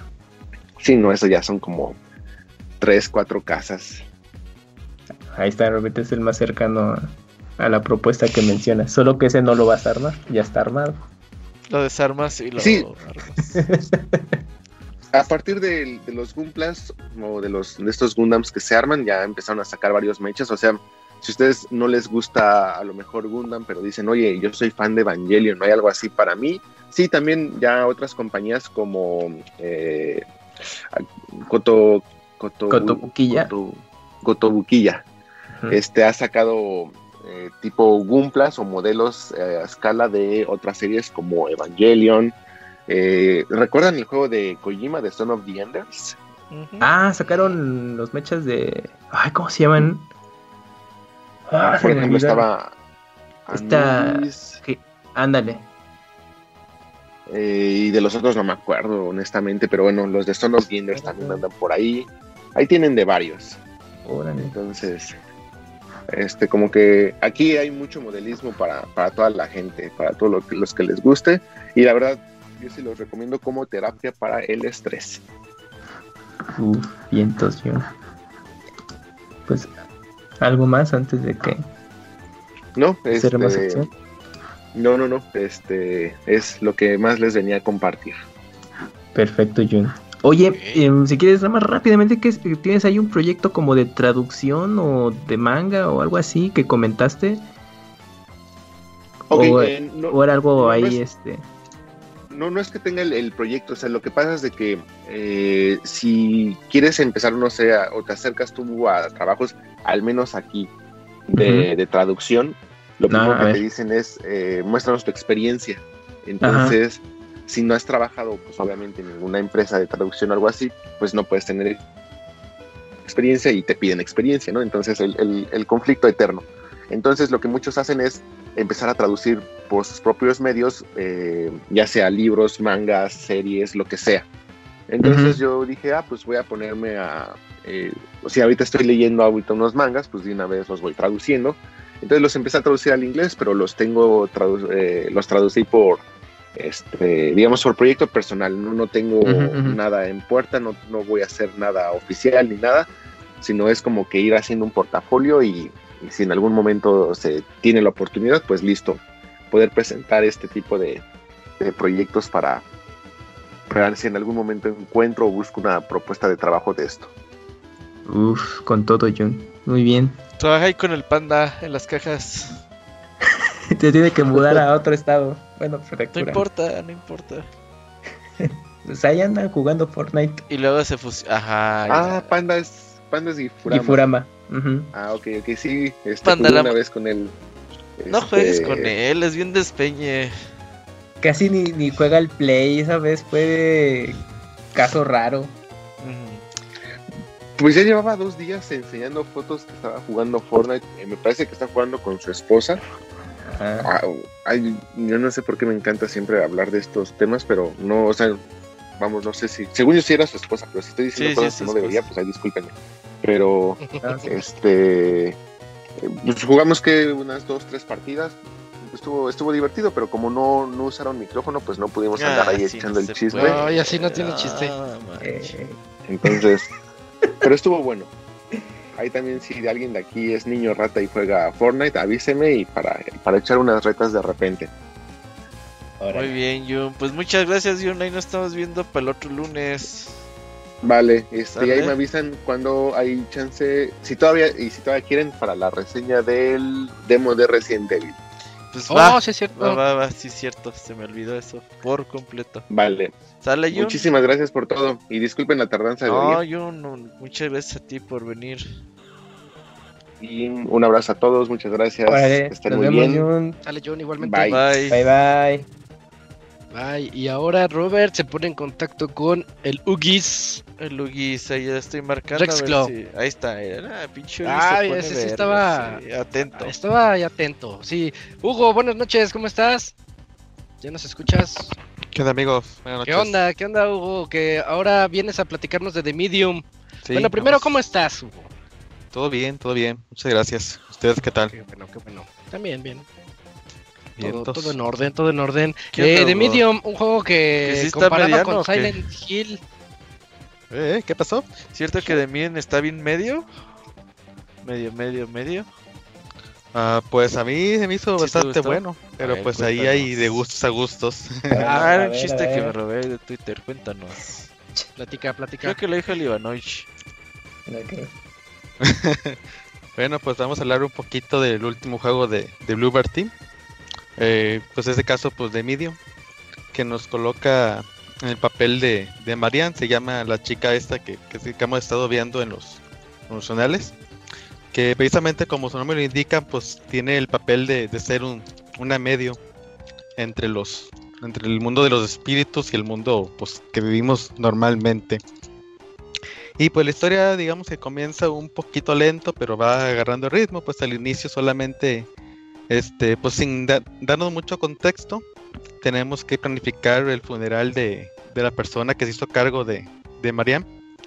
Eh, y pues tenemos que hacer cosas, ir a la morgue, y pues en este aspecto eso es cuando empieza a, a mostrarnos un poquito de, de estas características que tiene, que tiene Marian de, de ver los dos mundos. Eh, como les pues la historia pues, eh, toma tiempo en agarrar ritmo, pero después se, se va poniendo bastante interesante. Eh, ahí hay, como, bueno, el juego es muy clásico en muchos aspectos, que nos recuerdan a juegos como, como Resident Evil, principalmente pues las primeras versiones, ya sea el 1, 2 o 3.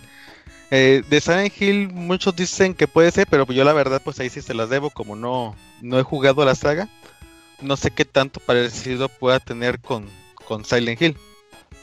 Pero en los primeros Resident Evil sí se parece bastante eh, en muchos aspectos, como por ejemplo las cámaras fijas, que pues ya hemos visto en muchos lados. Eh, un, un poco en los inventarios. Eh, en los objetos, pues también podemos combinar algunos objetos para poder obtener nuevos o, o descubrir algo, algo en ellos y sobre todo en, en los objetos coleccionables. Eh, hay muchos este, objetos ahí que, que podemos ir encontrando que nos cuentan un poquito más sobre el mundo de, de The Medium. Eh, por ejemplo, no sé si recordarán, eh, bueno, mejor es un spoiler no tan feo del, primer Resident Evil. Eh, hay algún documento por ahí ¿De que cuenta la historia de un científico que va como contando su transformación. Ok, ya está ahí, sí. Sí, ajá. Entonces aquí podemos encontrar cositas algo similares. Eh, aparte de eso, pues también conversaciones eh, de, de personas. O hay otros que le llaman, creo que son ecos de voz o algo así, que en algunos objetos podemos encontrar algunas fisuras y también nos cuentan un, poquito más de lo que ocurrió en, en en- en los lugares, porque eh, aquí vamos avanzando en, varios, en varias locaciones. Eh, aquí es con voz y, pues también están interesantes y nos, nos incitan a conocer un poco más sobre, sobre todo este mundo de, de Medium. Este, entonces, este, por esos aspectos, pues sí es este un poquito clásico en ese aspecto. Pero pues no todo es recordarnos cosas viejas. Hay muchas cosas, bueno, hay cosas más bien nuevas que pues solamente son posibles ahora que es de, como, como por ejemplo lo, lo que hemos visto muchas veces en los trailers que he mostrado, que es la, la los dos mundos que, que los está viendo en paralelo.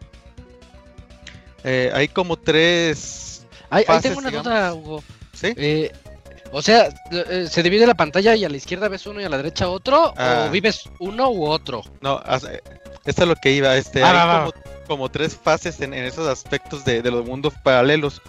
Uno son las cinemáticas. Generalmente los paralelos siempre es lo mismo. O sea, siempre vas a ver el mismo mundo, pero uno sería el mundo físico y el otro el mundo en paralelo. Ok, No, no todo el juego lo ves en pantalla partida. O sea, hay momentos claves donde la pantalla se divide y lo ves así. Y hay otros momentos donde solamente ves lo que es el, el mundo físico y otros donde solamente ves el mundo espiritual.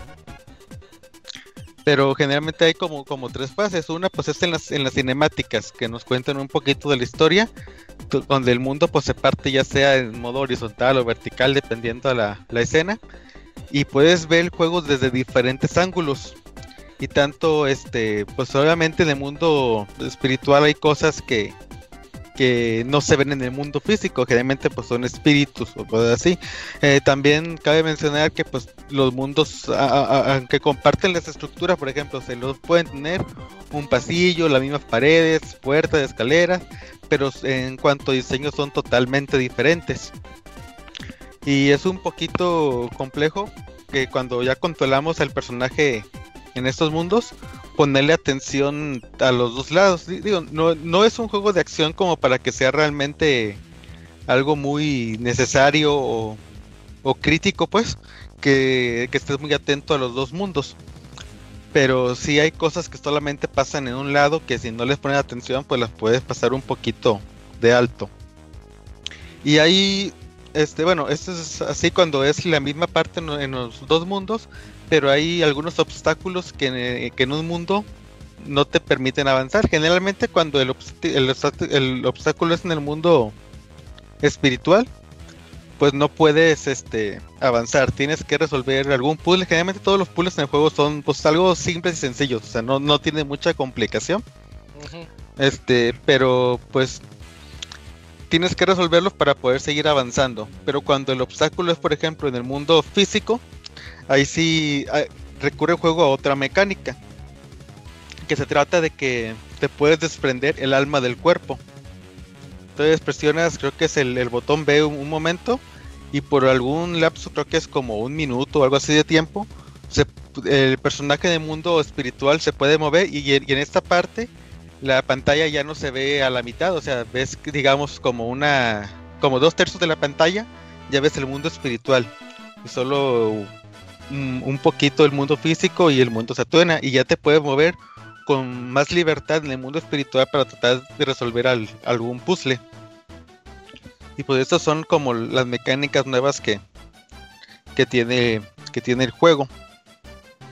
Eh, los escenarios, pues este, pues, a mí se me hicieron que estaban muy bien creados. O sea, tienen muchas cosas este que te incitan a ti a estar observando los detalles que tiene. Eh, eh, los caminos también, o sea, todo está conectado, no es como que de repente te, manden a otro lado, así, o sea, siempre ves como, como una secuencia pues en el mundo. Eh, algo que también tiene, pues realmente en ningún momento vi una pantalla que diga cargando. Desconozco si en PC es igual, yo lo jugué en, en Series X. Este, pero en ningún momento vi una pantalla que dijera cargando tanto, pues al cambiar de mundos o, o al seguir avanzando. En los niveles, aunque fueran totalmente diferentes. Que algo que pues te, ayuda mucho para, para la inmersión del juego. Y algo que tiene muy muy bien logrado pues es el, el sonido. Las, las canciones que tiene pues la verdad están muy, muy padres y también los sonidos de, de ambiente. Eh, es muy recomendable jugarlo con audífonos para que escuches muchos detalles que, que existen aquí. Pero pues como siempre pues no todo es este son cosas buenas. Hay algunos detallitos como que le faltó un poquito más de trabajo sobre todo a nivel de, animaciones. Eh, es muy común que pues eh, en, cuando vamos avanzando pues queramos correr para avanzar un, un poquito más rápido y pues esa animación la verdad pues está, está muy feita. Eh, y otra pues este en las cinemáticas pues las expresiones pues no son muy muy inmersivas en ese aspecto, o sea, sí, sí le faltó ahí un poquito de trabajo. Ujú. Y otra cosita medio fea que tiene es. O sea, es un detalle muy chiquito, pero sí está medio feo. Que cuando ves algunos coleccionables, por ejemplo, algunas cartas que, que te encuentres o fotos, cuando presionas el botón para verlo como en pantalla grande, algo así, para examinarlo, tarda uno o, o dos segundos como en cargar la textura del, del coleccionable. Y pues se ve muy feo ver el, pues todo lleno de, de pixeles acá y que tarda un ratito en, en verse bien. Eh, pues para mí The Medium es un juego pues muy entretenido, pues la historia te incita a, a- a- a querer descubrir, tiene muchos momentos, este, bueno, no es tanto un juego de, de terror porque pues mucho, he visto que muchos lo promocionan como no, el juego de terror, que pues generalmente pues es en lo que se especializa Bluebird pues ya hemos visto trabajos como él, de ellos como Layer of Fear o, el último que fue The Red Witch, donde pues sí son juegos de, terror, pero en este caso es más como, como un juego de, de aventura con temas este paranormales, más que de terror. Sí tiene dos, tres momentos que, que pues sí son como de, de miedo o algo así. Bueno, más Pero- que miedo de, de los, los típicos ju- jumpscare, pues que, que pasa algo que, que te puede Ajá. llegar a asustar. pero no tanto que pases con el juego, con el juego mi- miedo. Este, y pues con Gota, pues eh, la verdad pues está muy entretenido, eh, sí te, te incita a seguir avanzando y tratar de descubrir. Eh, pues en los puzzles pues sí queda un poquito a deber porque pues la verdad son, son muy sencillos de, de resolver y siento que está un poquito de, de aprovechada la, la temática de los dos mundos. Eh, se puede haber todo un poquito más porque casi siempre es ver este lo- bueno que es cuando se dividen los mundos casi siempre el- se resuelven los puzzles de manera muy similar este y, y pues como que le faltó ahí darles un poquito más de, de empuje a, a, a ese a esa mecánica Eh, pues, porque la vendían mucho con eso, ¿no? sí o sea. No lo ves tanto como se hacía ver. O sea, Ah, a lo ok. mejor de, el juego dura una, como entre 7 u 8 horas más o menos, este, pues no en, en rápido, pues o sea, tratando de, de ver todo lo que, lo que tiene. Y desde ese tiempo probablemente, yo creo que unas dos horas o, o a lo mejor tres, eh, utilizas esa mecánica de los dos mundos. O sea, no, no es muy, muy, este, utilizada. Digo, igual a lo mejor, este, pues no, no está tan mal porque pues mejor ver siempre la pantalla partida pues no es la, la mejor opción. Pero sí le faltó ahí un poquito más eh, en ese aspecto. Eh, el guion pues está la verdad muy bueno. Este no tiene así como un giro de guion muy sorprendente cosas así pero sí sí es interesante. Sobre todo la- este, como la mitad de juego que se empieza a poner un, un poquito mejor. Y pues yo recomiendo bastante el juego, este, que lo prueben. Eh, cabe mencionar que pues Team es un equipo pues muy chiquito, o sea, no, no es una gran producción el juego. Pero sin duda cada juego que, que han estado lanzando, yo noto que, que su nivel está siendo un poquito más alto. El único que no he jugado es el de Layers of Fear 2. Este, pero en todos los otros que he jugado de- del estudio siento que, que su nivel de, de juegos va un poquito más arriba y en este caso pues sí es su mejor trabajo hasta el momento. Eh, pues yo esperaría ver este una secuela de, de este juego y ver qué más pueden hacer con esta franquicia. Mm, Muy bien. Y pues eso fue The Medium. Perfecto. Y justo tocaste el tema que yo quería preguntar porque como que lo vendían mucho de miedo y yo vi muchos comparándolo con Silent Hill, no sé por qué. Decían que Silent Hill moderno y todo eso. Y tú dices que pues nada más los jump scares, pero fuera de eso no tanto. Entonces Sí, chance sí le puede entrar. Y no recurre mucho a eso, pues son dos, tres mo- momentos que pasan. Este, pero pues la ambientación, digamos que sí es este. O sea, sí es como una ambientación terrorífica, pero no es porque el juego te, te vaya a dar miedo. Ok, sí, entiendo. Perfecto, pues creo que creo que eso sería todo, ¿verdad, Hugo?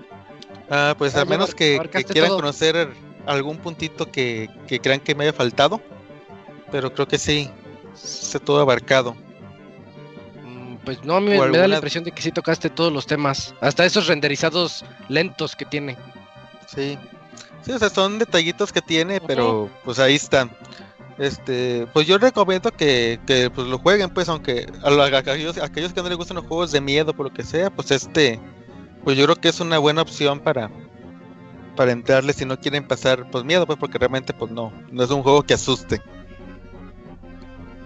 Muy bien.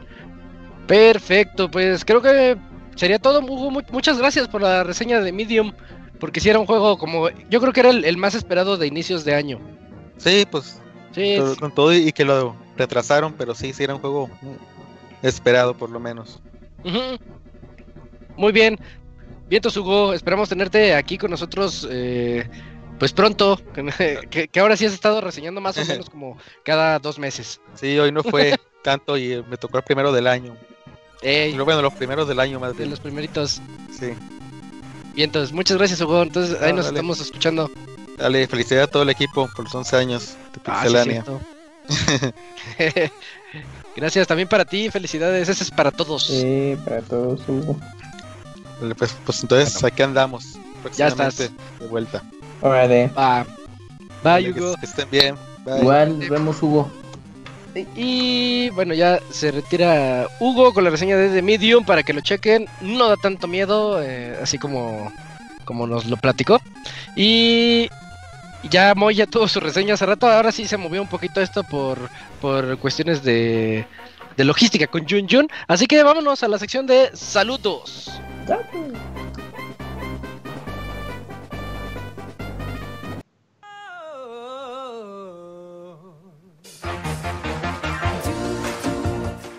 Manda tus saludos y comentarios a nuestro correo podcast.pixelania.com.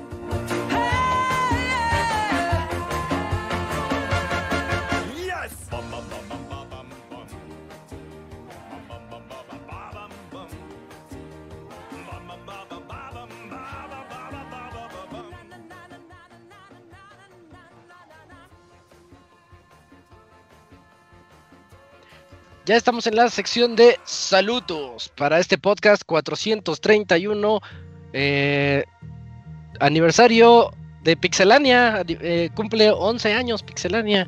eh, así que pueden escribirnos a podcast.pixelania.com. Y sí tenemos unos cuantos correos, ¿verdad, Camps?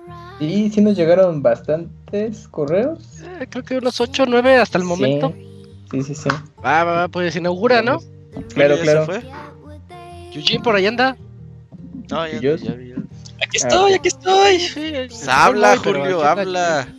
Pues, ¿qué quieres que diga? Que interrumpa mientras, mientras reseñan de Medium y Sí. Doce. Ajá. Ajá, das Aquí estoy. señal de vida.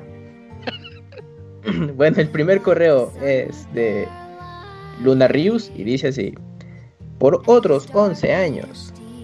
¿Qué tal, Pixebanda? Muchísimas felicidades por sus 11 años de trayectoria. Sin duda, un logro indiscutible que lastimosamente el buen Robert no lo quiere celebrar en grande como deberían. Eh, no dando ningún regalo. Que la verdad, eso se los merecen ustedes. Pero sí celebrando el trabajo que hacen semana tras semana para darle a su comunidad unas horas de relax y risas al por mayor. Por cierto, para mis 11 años de podcast es de, bueno, para mí 11 años de podcast es demasiado, sobre todo porque la mayoría se rinden en el camino. Por eso, eh, por eso, por curiosidad, entré a la página de eh, Record Guinness y solo está un récord el cual es el podcast de películas con mayor duración, el cual se registró en este 2021 y tiene 16 años. ¡Ay, rey! ¿Vamos por el récord o qué? Pues casi, Robert. No, pero ese es de películas. Ah, Sí, esa entonces- es temática de películas. Pero creo que Mary Station sí nos chinga. ¿Sigue Mary Station? Ah, Es lo que yo les iba a Sí, decir. Mary que sigue. es- España nos da la vuelta Sí. porque sí tienen podcast de videojuegos Desde de que empezó el internet. 20 10, años. Sí, 2005, fácil 20 sí. años. Sí, pero primero se tienen que disculpar por habernos conquistado. Ya, ya llevas dos ya chistes hoy, Julio. eh, Dos chistes hoy. Es que ya llegó, llegó el momento en el que ya está hasta la madre de la situación actual de Enric, pero pues bueno. Fíjate que hoy Ok. no hemos Somos hecho igual, chistes Eugene. de Ivanovich porque no me firmó la carta, güey. Y A bueno, ver si para la otra semana. Eh, deberían de revisar. No dudo que sean el podcast de videojuegos con mayor trayectoria y les den un récord. Bueno, pues ahí en España y están Sí, más avanzados. Están, hardcore. Sí. Y bueno, sé que tendrán muchos correos, así que me despido. Cuando termine la pandemia, te voy a regalar unos cartones de Cheve Robert. O si no, envíaselos por Uber y pues ya le llegan. Ah, sí, por. No, por Amazon te llega. O, a- o a- sí, también ¿Es una ándale. cerveza Amazon? Sí, sí vende cerveza Amazon. Ah, no, no. Vende pomos. Sí, allá por el 2019 fue como super noticia, ¿no? Más o Ah. Creo que hasta, creo que hasta el Ivanovich había dicho, "What? ¿Qué quién Ah, sabe?". claro que quería comprar el- lo que compró. Ajá. Bueno, eh, pero solo de las marcas de Heineken México. Que la corona es competencia. Saludos, Pixelenia, y escucharé feliz estos 11 años de podcast. Muchas gracias. Esa Luna. Luna, Ri- Luna Rius. Ujú. Eugene, ¿tienes el que sigue? Sí, claro, correo del el Robert a nombre de Aldebarán. Ah, ese, sí, ese sí. Eh, hola Pixebanda, solo les escribí, Hola. solo, se- solo les escribí, escribí para felicitarlos por su décimo primer aniversario. Soy muy bueno con las palabras. Jeje, pero de verdad les agradezco por todo su trabajo. Así que muchas felicitaciones. No puedo creer que haya pasado tanto tiempo. Muchas gracias por su dedicación, paciencia y tiempo invertido en este proyecto. Les mando un fuerte, apl- un fuerte aplauso y valer. Un fuerte abrazo y les deseo que sigan por muchos más. Larga vida pixelania. Posdata, suban más contenido de videos al canal. Vean el video de Lalo, eh. Ya- yo, yo lo vi muy bueno, muy bueno. Sí, Ya es- está ahí el video. ahí está el video de 11 años de Pixelania y yo quiero hacer una serie de videos, quiero jugar juegos de arcade, de, de esos que duran 20 minutos. A ver si próximamente. Isaac va a terminar, debe Phantom Pen Isaac también. Ah, sí, ya no, ya no vi como mucho ánimo y dije, bueno, se No, pasó. Ah, sí. Ya, el, hasta el Kamui ve tus gameplays, güey. Ya para que el Kamui Eh, estaba. Es que a Camps le gusta Metal Gear. Y, Sí. y los veíamos eh, a la hora de la transmisión, ¿verdad? A las 3 de la tarde. Sí, Ah, está de bueno. 4 a 8. A ver, sí. Fíjate que estas semanas están bien pobres de juegos. Ahí date Podría tiempo. ser, podría ser. Va. Eso fue todo, Chuchi, sí, ¿verdad? Sí, eso fue todo Ah. del correo. Ahí, muchas gracias al de Barán. Eh, el que sigue, creo que aquí lo tengo, de Mauricio Garduño. Ujú. Dice, saludos, hola pixelanios, quiero aprovechar esta ocasión para mandarles felicidades por su onceavo aniversario. Eh, ustedes me han acompañado a lo largo de mi carrera y actualmente en el trabajo. Oigan, eso, eso sí se me hace así bien chistoso, porque hay gente que antes escribía y decía, estoy en el transporte a mi carrera y, y ya ahorita ya, ya, Ya trabajan, ya trabajan y con hijos, todo. y hasta los- los que tienen hijos. Eh, sí, sí, sí, suena... Y nosotros jugando, güey, videojuegos. Ajá. sí, sí. Y, y yo subiendo mi- mis, mis 100 juegos. de 2020. Sí, qué bárbaro, Isaac. Ajá, o sea, hacen que nos sintamos mal. O sea, ustedes sí evolucionando en la vida. Ándale, algo así. Y nosotros nosotros igual. perdedores, Y güey. subiendo así. una lista de 100 juegos. Estos son los que he jugado, no manches. Pero qué bueno, qué bueno que nos escuchan y que nos escriben esos correos porque Qué bueno que ustedes sí se superan. eh, supérense, supérense, Que es bueno eso. Ajá. Eh, ustedes me han acompañado a lo largo de mi carrera y actualmente en el trabajo. Les deseo lo mejor y que cumplan más aniversarios. Postdata. Sigo recordando el mítico episodio 200. Gran programa. Atentamente, Mauricio Garduño. La tesorito. Ah, no, pues como se lo. Eh, eh, ¿Ese fue el de, el de la propuesta? Sí, sí, sí. ¿Sí fue el 200? Sí, sí, yo sí lo recuerdo. Bueno, muchas gracias ahí, Mauricio. Eh, el que sigue, Yujin, porfa. Sí, claro, es el correo de. Ah, mira, sí revivió del Black Mesa. Ya no tienes racha, ¿eh, amigo? Güey, te Black Mesa me la hizo de a super triste. mega pedo el otro día, güey. Que porque la aplicación de Pixelania no le avisó que había podcast, güey. Y que por eso no mandó su correo y que no nos acordamos de él. Y así, no A mí mames. también me dijo. Así, o sea, pues, y yo así de, ah, sí es cierto. Güey, racha". tuviste un mes y medio para mandar correo y no lo mandaste. No, es- Hubiera mandado con ese tiempo de anticipación y ya no pasaba nada. Es como AMLO, güey, que le eche la culpa a los demás, güey. No, es su culpa, no es mi culpa. Es que esa aplicación de Pixelania bien panista, güey. No, pero es- pues, no, no estoy mandando ahorita notificaciones Sí, en la app de todo Pixelania, blanquiazul. Por cierto. Suscríbanse al WhatsApp. Suscríbanse. Bueno, correo del Black Mesa. Buenas noches, Pixebanda. Espero todos se encuentren bien. Eh, este correo será breve. Entre paréntesis, no lo creo. Jaja. Pues no he cambiado mucho mis hábitos de videojuegos. Sección videojuegos. Ya terminé Spider-Man Remaster de la dificultad espectacular. Ay, güey. Uno abajo de la más complicada. La, la más complicada es Ultimate, ¿verdad, Isaac? Sí, Sí, sí, porque tiene los nombres de, De los cómics. de Spider-Man. Sí, de los cómics de Spider-Man. Uno abajo de la más complicada. Ahora voy por la segunda vuelta para platinarlo. Me faltan cuatro trofeos. Es un juego que está muy bueno. No esperaba ese final. La historia fue buena y me recuerda al Spider-Man de PlayStation 1. Tal vez compre este por nostalgia. Bueno tal vez compré. Ajá, sí, de hecho sí lo había le dije, no, pues estuvo bien. Tal vez compré este por nostalgia. Sigo en las retas de Fortnite con el Witcher 3. No mames, esto este es de Witcher 3. Retomé Pokémon Ultrasol. Pues compré la espada para Switch, pero no quiero entrarle hasta terminar el Ultrasol. Fue una super oferta de 1500 por Zelda Link's Awakening y el Pokémon en Amazon. Está muy bueno, ¿eh? Yo digo que ya dejes ahí el Ultrasol y sáltate el espada. Ya que dejes de Witcher, güey. Ya.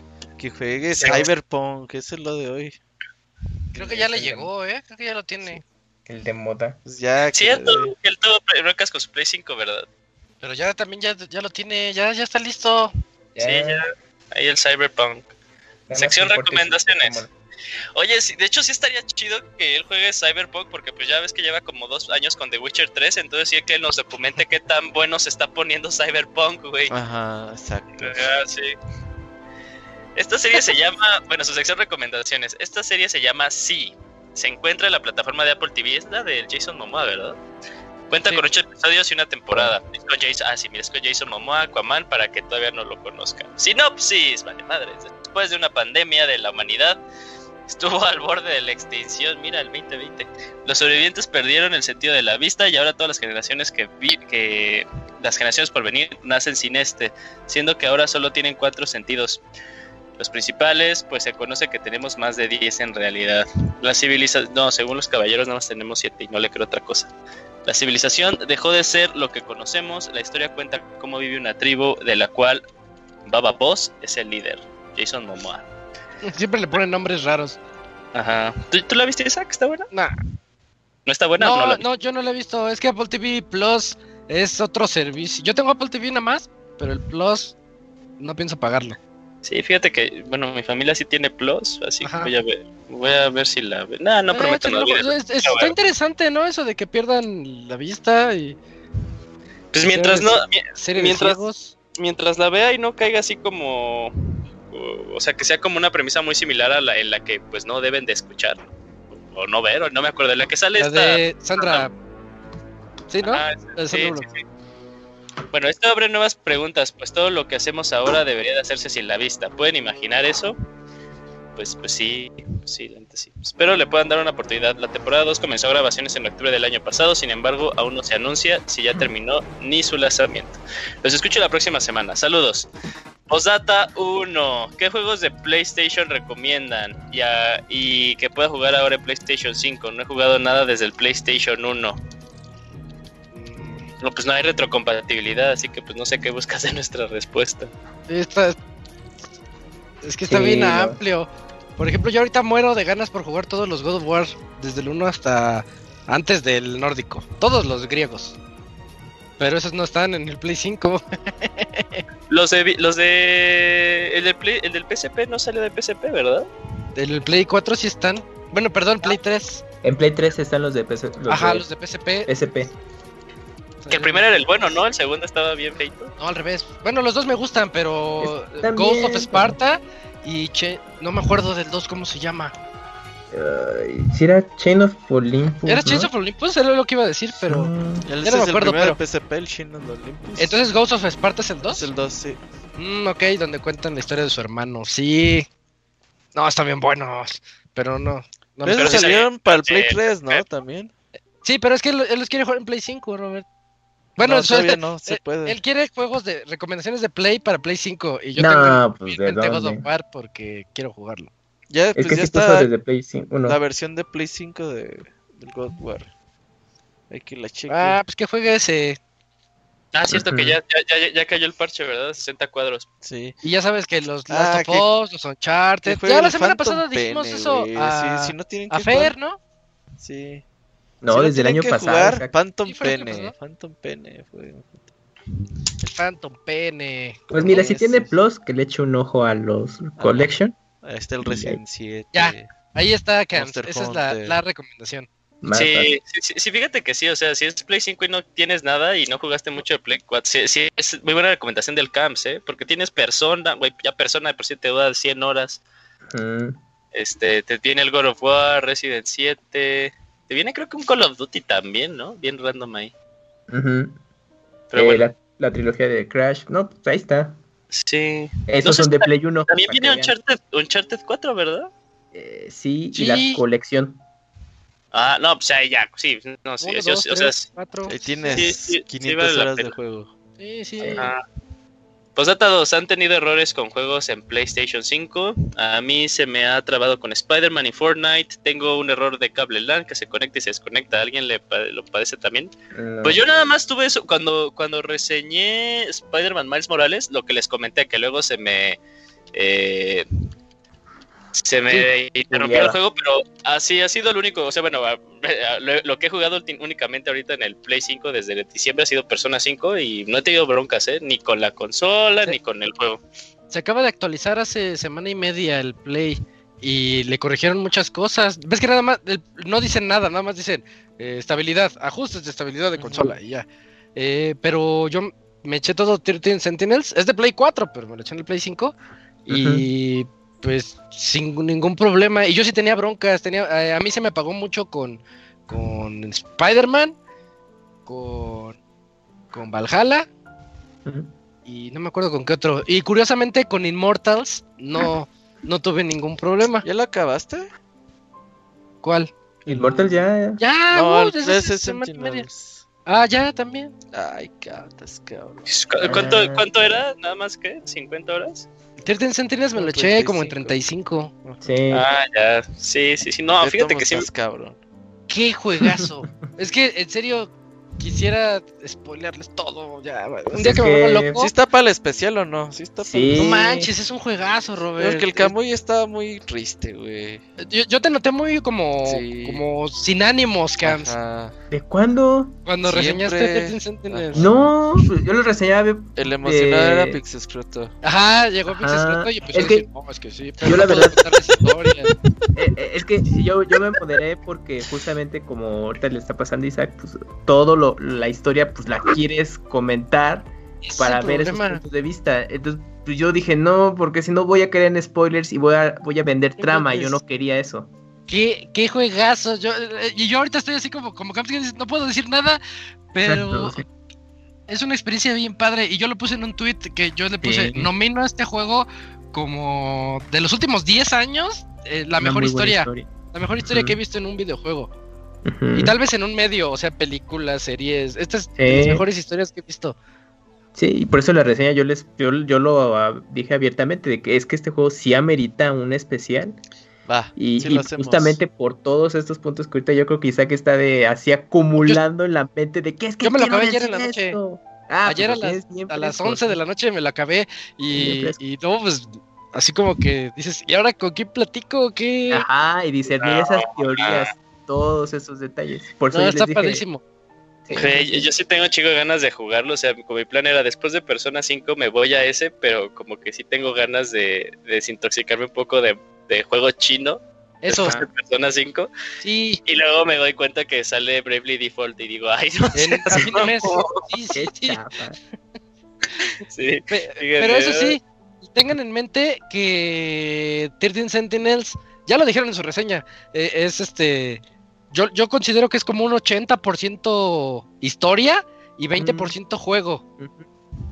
O sea, no vayas a decir, ah, es gameplay acá bien loco, no, es historia. Es más serie que juego, ¿no? Es, es- sí, yo lo vi como una serie, ya, no, hasta estoy emocionado. Sí, sí, sí, sí. Ahí está. Va- Vámonos rápido. Este, bueno, total, no te respondimos tu pregunta del Facebook, estaba muy rara. De la racha se rompió, pero este es el correo 31, ya metí Ah, en mi cal- No, no, no, no, no, este es tu correo Cancelado. 1. Sí. Correo uno. sí. Y es más, o sea, porque es el 1, no voy a leer tu postdata 4, démosle un respiro al CAPS. Gracias, gracias. Ah, bueno, ya se, se fue triste Black Mesa. Entonces, ya a mí me toca el que sigue. Yo, te- yo tengo aquí el de Fer, todo manchado el Yujin. Tengo aquí el correo de Fer Pega que nos dice: Asunto: juegos prestados por muchos años, jaja. Dice, Hola amigos del podcast. En primer lugar, quiero felicitarlos por sus 11 años y que vengan muchos más. Ahí tengo mi playera y mi taza del décimo aniversario. Eso sí, es mercancía, merc ex- exclusiva. Y una casita. Exclusive. Así una carita como que The Boss. Eh, quiero continuar un poco con los juegos que les había dicho la semana pasada, que tengo que acabar porque son prestados, por eso el asunto. Dos de los juegos son de mi mejor amigo, entonces con eso no hay bronca. Pero quiero platicarles del caso de Skies of Arcadia Legends. Este juego me lo prestó un amigo de la prepa. Hicimos un intercambio temporal. Él me prestó el Skies y yo le presté el Tales of Sinfonía para GameCube. Eso fue en el verano del 2012.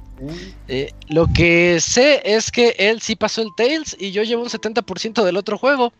Mi excusa es que cuando lo estaba jugando iba a principios de la carrera, pero me lastimé la espalda y tuve que estar tres semanas en reposo absoluto. Pero como tenía que estar acostado, no podía jugar con el GameCube. Regresé a la escuela a ponerme al corriente y después pasaron exámenes, etcétera. Me olvidé del juego y cuando lo quise retomar no me acordaba ni dónde iba ni cómo se jugaba.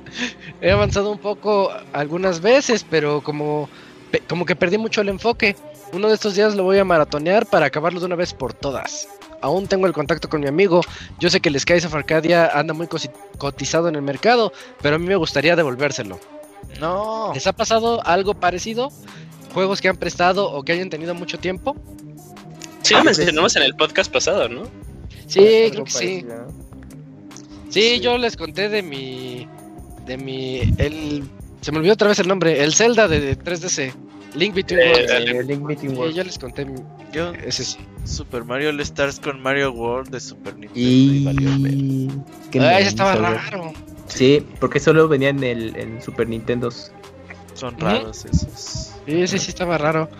Dice, de nuevo felicidades por los 11 años de Pixelania. Les mando saludos y ahí les contaré si logré acabar el Skies of Arcadia. Vientos, Fer, muchas gracias. Acábalo, acábalo. Bueno, tenemos otro, este, Camps, por favor. Sí, el de Gaby de Alucard y dice así: Felicidades. Felicidades por su arduo trabajo a todos los miembros, absolutamente a todos. Espero que sean más. Señor Soniditos, canta las mañanitas completas con un bo- con ¿qué? Como un borracho, nada de un pedazo completo. Ok, que, tengan un excelente inicio de semana, señores. Y fin del comunicado. Pum. ¡Pum! No, pues voz de borracho no me sale, Gaby. Pues hoy sí te lo voy a deber, pero pues, ¿cómo sería? Eh, Aunque sea como el panda, así todos desanimados. Así, feliz cumpleaños, muchachos. No, ¿cómo era? Feliz cumpleaños a ti, feliz cumpleaños. Ajá, A ti. así decía el panda. Ajá.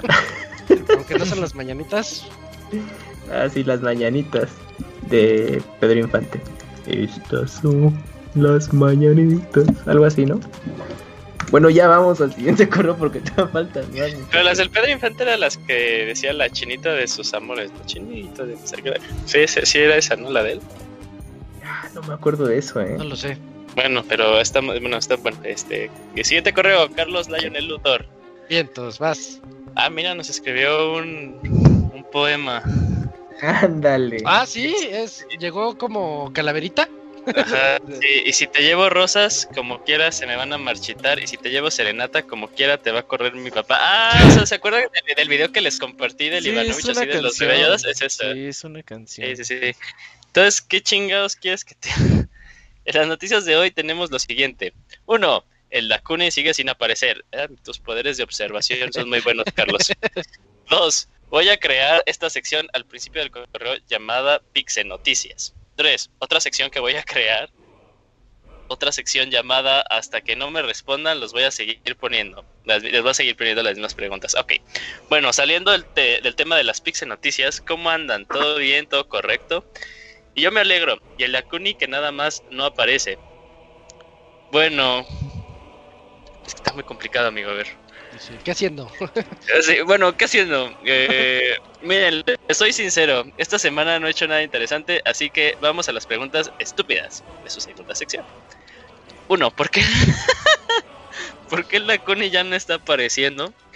Dos, ¿cuántas veces han metido a la cárcel a Jun Jun? Tres, Cuatro.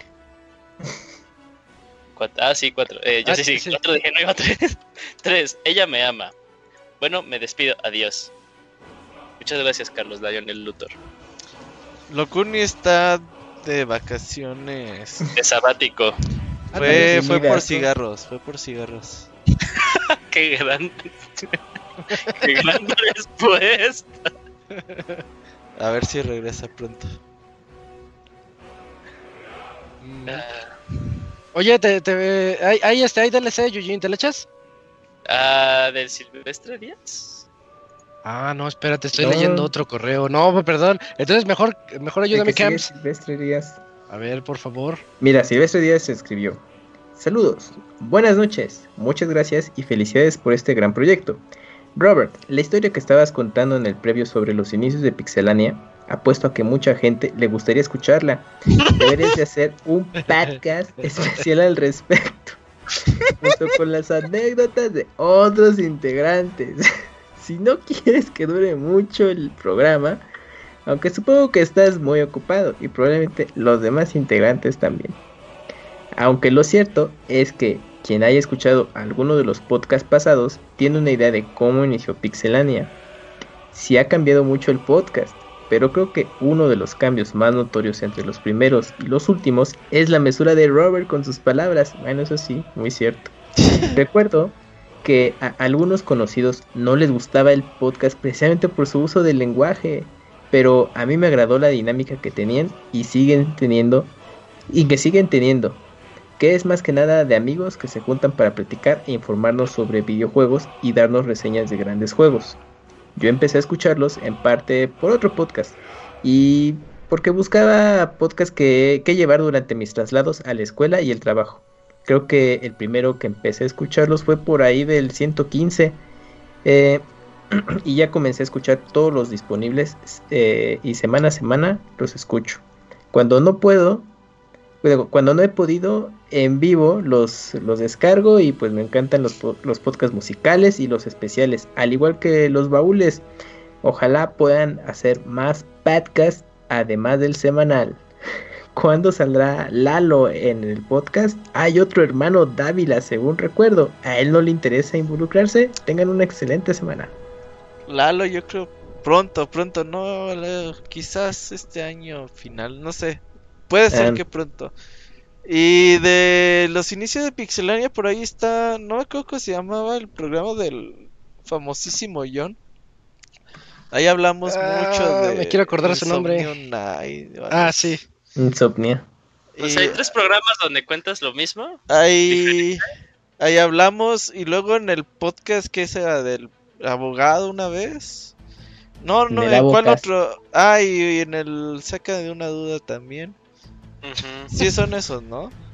Sí, me saca de una duda y en el del abogado donde me, da mucha risa esa anécdota, amigos, porque en donde invitan a Robert siempre le preguntan que cómo salió Pixelania, pero el abogado le dice, ve Robert, te voy a hacer la pregunta que jamás te han hecho. Yo sí me quedé, no mames, por fin no le van a preguntar de Pixelania. ¿Cómo nació Pixelania? Así de puta. Pues sí, ahí están. Eh, eh, nada más que no tengo los links a la mano igual y pregúnteles en Twitter, ellos los deben tener. Y si no, pues yo creo alguna vez sí vamos a hacer un podcast así de anécdotas y algo así, ocupamos planearlo bien. Pero gracias, eh, la gente que empieza a escuchar Pixelania. Me da gusto que dicen, pues voy a escuchar los 500 podcasts que tienen. Y así, no mames, güey, son... Imagínate 500 podcasts, güey de a tres horas, no, está cabrón. Pero pues. ¿Y el Robert ha hecho eso? No, yo sí llevo, yo sí, pues los hago y los escucho. Está cabrón, eh. Pero sí. gracias, gracias por escucharnos todo este tiempo. Bueno, yo tengo el Pues, último correo. Ajá. Es del Squall. Ah, mira, Squall, sí. Uh, Squall felicidades por su podcast. Felices, cinco. felices cinco años. Y Gracias, una foto random. gracias Scott. Sí, nos pone felices 11 años. Felicidades por sus 11 años. Espero sigan muchos años más y que nos sigan divirtiendo con sus reseñas, anécdotas, noticias y su sentido del humor. Ojalá que este año los pueda ver y que sigan la tradición de las reuniones como Squall Fest o alguna otra salida de vacaciones. Sigan con las reseñas en video y unboxing supremos que no me los pierdo. Gracias al staff, Isaac, Camuy, Robert, Julio, Moy y Pastra cuando se aparece. Les mandamos saludos a sus amigos Alicia y Squall. Saludos, Pixebanda. Muchas gracias, Squall. Squall y Alicia. Muchas gracias. ¿Saben cuándo va a aparecer el, el Lalo en el podcast? Cuando sepamos si el Akuni va a regresar de sus cigarros o no. Es Ay. posible, es posible. Está chavo, eh. Lalo todavía está chavo, pero tiene futuro. Y tiene ambición. Ajá. Eh, pues notas parroquiales, Robert. Ya llegamos al final del podcast. Ah, pues no, no, o sea, creo que estamos limpios esta semana, no, bueno, hay evento de Street Fighter y creo que ya. Así que nos vemos el próximo lunes. Va a poner bueno la el debate y ahí escúchenos. Ya estamos en Spotify, Amazon, Google Podcast, iTunes. Ya estamos como en 15 plataformas, ya ni sé. Ahí escúchenos. Muy bien. Eh, bueno, pues en, ese caso, este fue el Pixel Podcast número 432, en donde estuvimos el Moy, Eugene, Camps, Hugo, Robert, Isaac, Jun Jun.